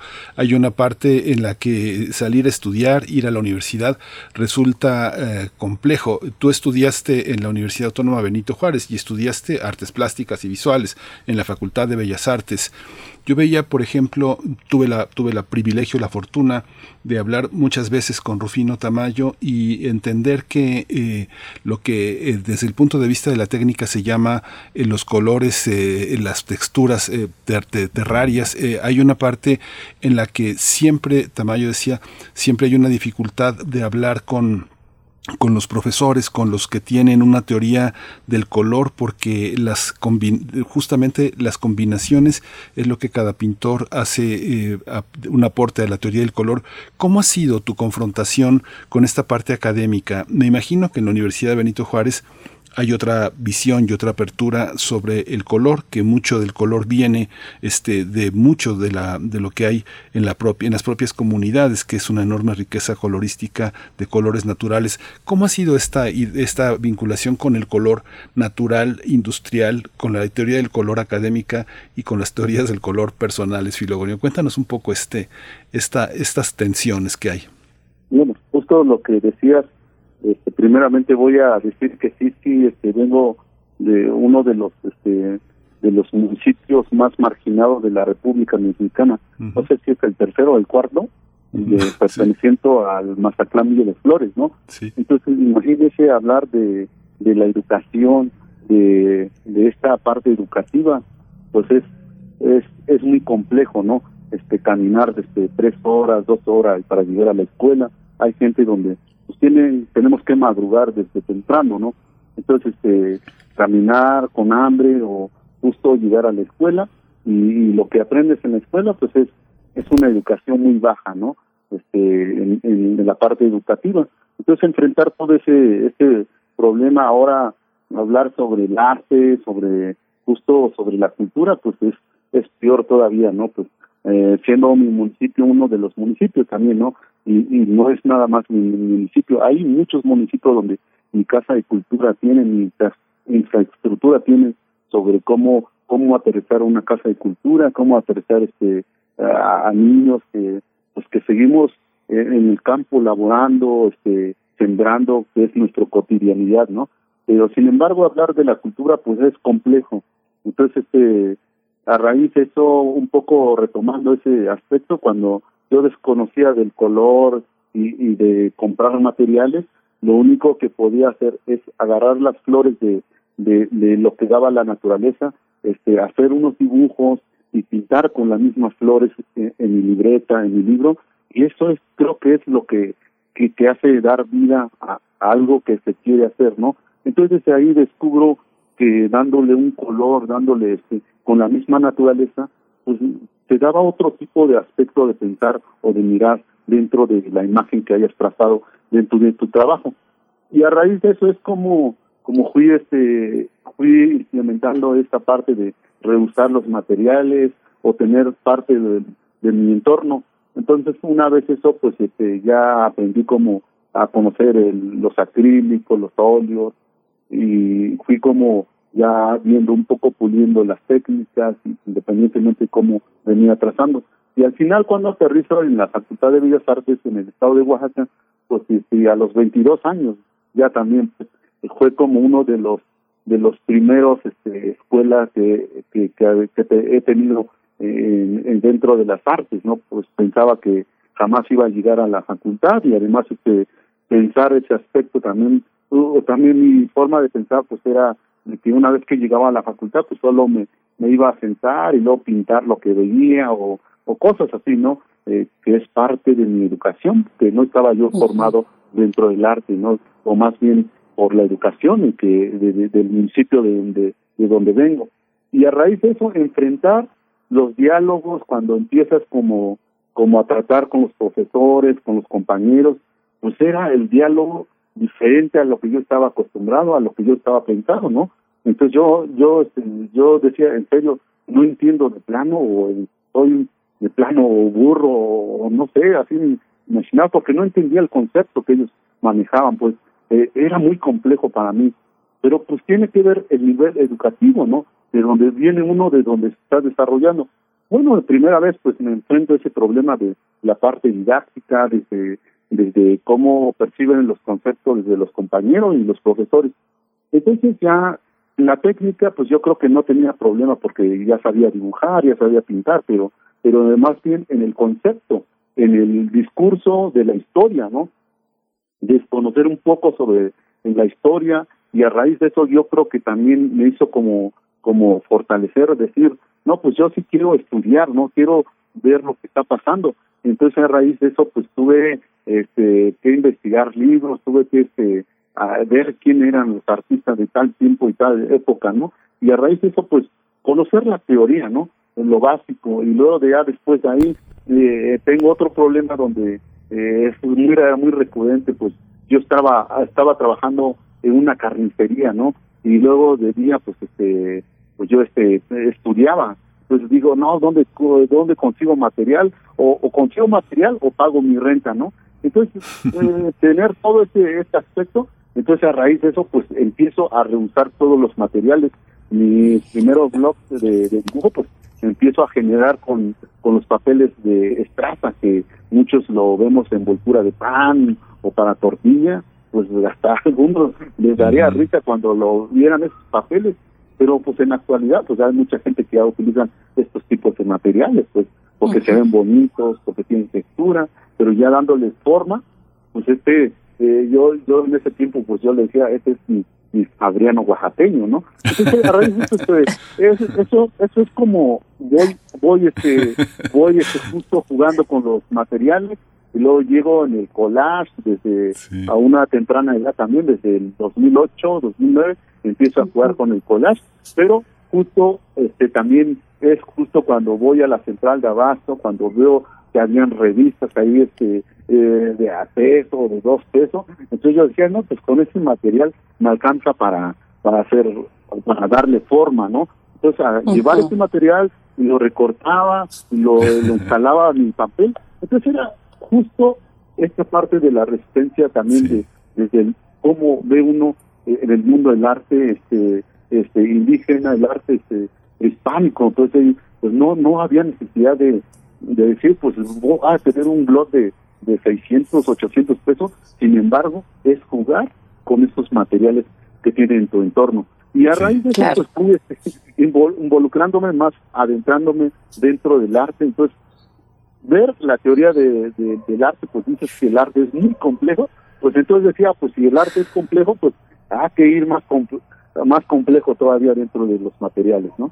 Gracias. Pues, Filonio Naxin, nos quedamos con esta con esta bella reflexión tuya, muy, muy valiosa para escucharte en estos momentos aquí en Radio UNAM. Vamos, seguimos invitando a que a partir de esta semana, que será la inauguración de este fin de semana de tu exposición Tescunji, aquí estamos vivos en el Museo Nacional de las Culturas del Mundo, pues que nos acerquemos. Está ubicado en la calle de Moneda número 3 en el Centro Histórico de la Ciudad de México y pues podremos observar, eh, disfrutar de esta narración gráfica tuya con 33 eh, de tus obras. Te agradecemos esta participación, Filogonio Naxín. Muchísimas gracias.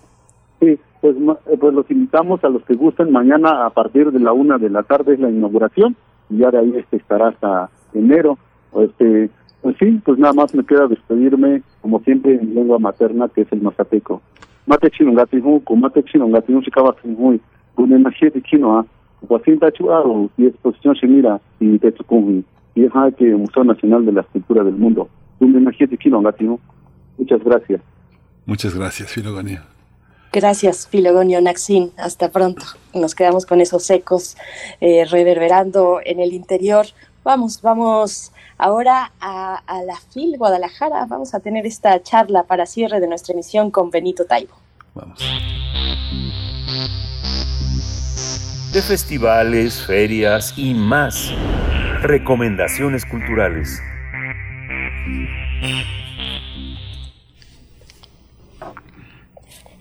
Bien, pues, ¿cómo, ¿cómo dar la bienvenida? No, más bien es un gusto, es un gusto eh, pues que nos puedas compartir un poco de lo que está ocurriendo en la FIL Guadalajara, querido Benito Taibo.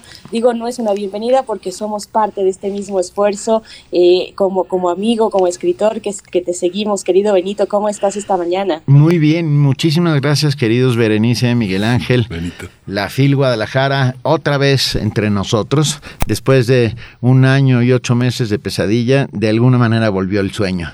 Ah, y la verdad es que ha sido muy, muy, muy emocionante. ¿Qué es? Eh, hablábamos, me atreví a decir algo que tú no vas a decir, que bueno, fueron 10 años de persona normal, es una, un festejo para Sebastián y su tío Paco, esta idea una parte que le preguntábamos a Marisol Schultz, que es fundamental en la feria y que sabemos, Benito, que es un trabajo muy duro de preparar, es preparar a los jóvenes lectores para que reciban a los escritores, a los, a los libreros, a los no solo libros de literatura, sino la multiplicidad. ¿Cómo, cómo ha sido este proceso, Benito? ¿Cómo lo, ¿Cómo lo viviste? ¿Cómo se vivió en la FIL con menos jóvenes, con jóvenes muy dosificados? Pero, pero ni tan menos. Quiero decir, eh, estaba llena en la medida de, a ver, había la mitad de personas que, que, otros años, estaban la mitad, y sin embargo se ve llena la feria con la mitad, y llena de jóvenes. Una vez más, los jóvenes invaden la Feria Internacional del Libro de Guadalajara y le dan vida. Yo siempre digo que es la mejor feria del libro del mundo, mira que he estado en muchas, y, digo que es la mejor porque es una feria hecha por lectores, es una feria donde uh, los lectores toman la palabra, los lectores uh, atacan los espacios, compran libros, se acercan a los autores, hacen preguntas, están francamente emocionados.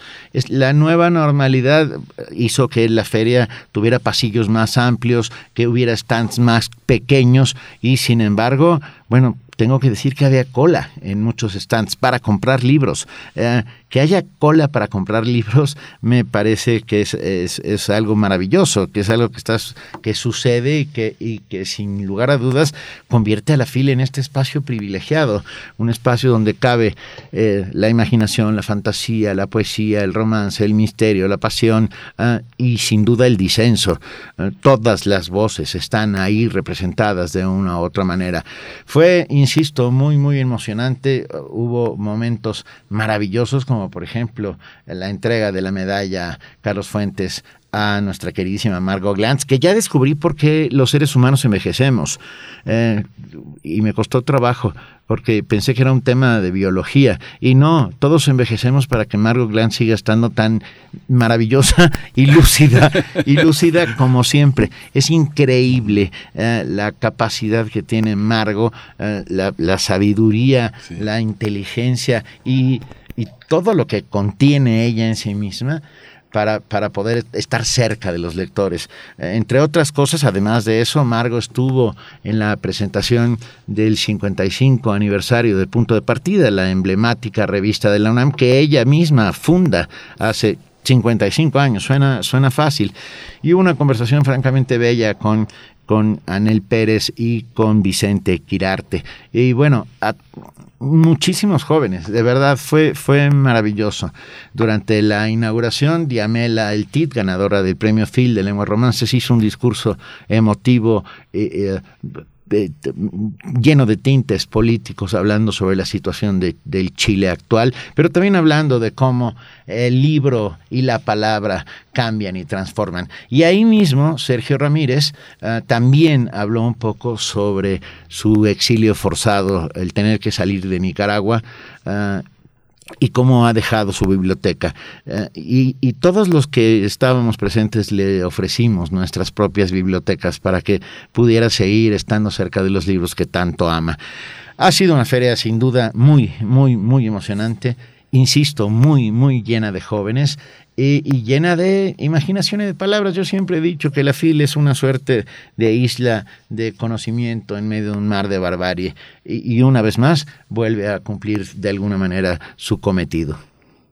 Se, dices, eh, Benito Taibo se ve llena y también se escucha llena, eh, Benito, desde acá, desde las transmisiones en línea, se puede percibir ese bullicio eh, de fondo que, se, se, alcanza a captar en, los micrófonos. Y, bueno, yo también sé que no vas a hablar de ti, pero que te quiero preguntar, eh, porque tuviste un encuentro para hablar de la pandemia, las lecturas y la poesía, donde se lanzan al principio pues algunas provocaciones a manera de pregunta, eh, compartir un sentimiento con los demás, o es acaso un acto más de introspección con respecto a escribir un poema, por ejemplo. Cuéntanos un poco de cómo, de cómo te, te has sentido también en estos encuentros donde te ha tocado ser protagonista, Benito. he tenido la enorme fortuna de estar en ocho presentaciones distintas, una entre, desde divulgación de la ciencia, donde tuvimos una maravillosa conversación sobre cómo la ciencia y la divulgación de la ciencia se ha convertido en una parte importantísima de nuestras vidas.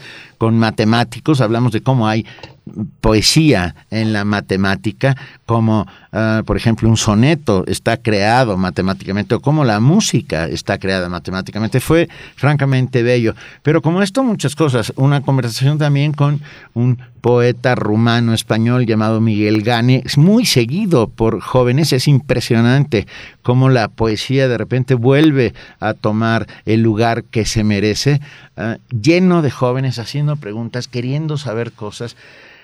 Bellísimo. Y, y, tengo que contar que de último momento se hizo, y no sabíamos cómo nos iba a ir, la verdad, un homenaje a la queridísima Almudena Grandes. Y bueno, a pesar de hacerse en, sobre las rodillas y en dos días, ah, tuvimos un salón lleno para celebrar la vida, la palabra, esa palabra magnífica, maravillosa de Almudena, ¿no? que con sus últimas, con su saga eh, sobre la guerra civil española y sobre la posguerra, eh, hizo algo eh, que me parece espectacular, que es volver a poner en la palestra, volver a poner frente a nuestros ojos una guerra que de alguna otra manera había sido olvidada, que las nuevas generaciones no conocían, que no sabían cómo había, cómo, cómo había sido, qué había provocado. Entonces, bueno, celebramos la vida y la memoria de Almudena, entre otras muchas cosas. Fue, de verdad, insisto, eh, lleno, lleno de jóvenes que se acercan, te preguntan, fue como, insisto, volver de la pesadilla una vez más al sueño. Y esto es impagable de tantas maneras. Eh, estamos muy emocionados todos los que participamos en esta fil. Estuvimos con Jorge Fernández que presentó su nueva novela, Un bosque flotante, que es una novela bellísima sobre sus recuerdos de infancia en un lugar llamado Mantua, en, en Washington, en los bosques de Washington. Pero también estuvimos en la presentación de, de la nueva... Del, nuevo libro de cuentos de Guillermo Arriaga llamado Retorno 201, que fue presentado por, por, por, el, por el queridísimo Sergio Ramírez, entre otras muchas cosas. Hoy, hoy se presenta el libro de Camila Sosa Villada, por la noche se presenta eh, Las Malas, que yo creo que es una de esas grandes, grandes novelas que llegaron a saltarnos y a sorprendernos eh, contando la historia de un, de un, de un travesti. Eh, impresionante, muy impresionante. Todo lo que dices, Benito, tiene que ver con una, una, este, la, feria finalmente siempre se coloca más allá de las disputas culturales. Yo creo que los lectores que no están en, la grilla cultural, en la grilla política, siempre sacan ventaja de una, de una actividad como esta, ¿verdad? Ah, sí, por supuesto, por supuesto, porque oír hablar a, esos protagonistas de la literatura, pero también de la política, pero también de la historia, pero también, insisto, de todo, del mundo, porque finalmente de eso estamos hechos, estamos hechos de palabras, hace que la feria sea este, esta isla, esta isla de conocimiento y de imaginación en medio de, de un mundo que se ha vuelto un poco gris, un poco terrible, donde han descendido las tinieblas del COVID para encerrarnos en nuestras casas y nos ha permitido salir por primera vez, mirarnos a las caras, ver, porque no vemos las sonrisas porque están cubiertas por el cubrebocas, pero, pero sí vemos la sonrisa, la llama, la, la llama cómplice que hay en los ojos de todos aquellos que disfrutan la FIL Guadalajara. Pues Benito, Benito Taibo, desde aquí, desde Radio UNAM, le seguimos la pista a todos los eventos, a esta atmósfera en torno a los libros tan rica que nos trae la FIL Guadalajara en esta edición 35, 35 años de la FIL. Muchísimas gracias, querido Benito. Te, te abrazamos a la distancia. Venga, un abrazote, Berenice, Miguel Ángel. Viva la FIL y viva Radio UNAM. Viva Radio UNAM. Goya, Goya por Radio UNAM. Eh, sigue la ciencia que somos. Quédese aquí en Radio UNAM. Ya nos dieron las 10.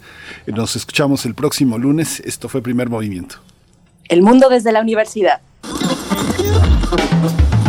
Radio UNAM presentó Primer Movimiento, El Mundo desde la Universidad, con Berenice Camacho y Miguel Ángel Quemain en la conducción, Frida Saldívar y Violeta Berber, producción, Antonio Quijano y Patricia Zavala, noticias, Miriam Trejo y Rodrigo Mota, coordinadores de invitados.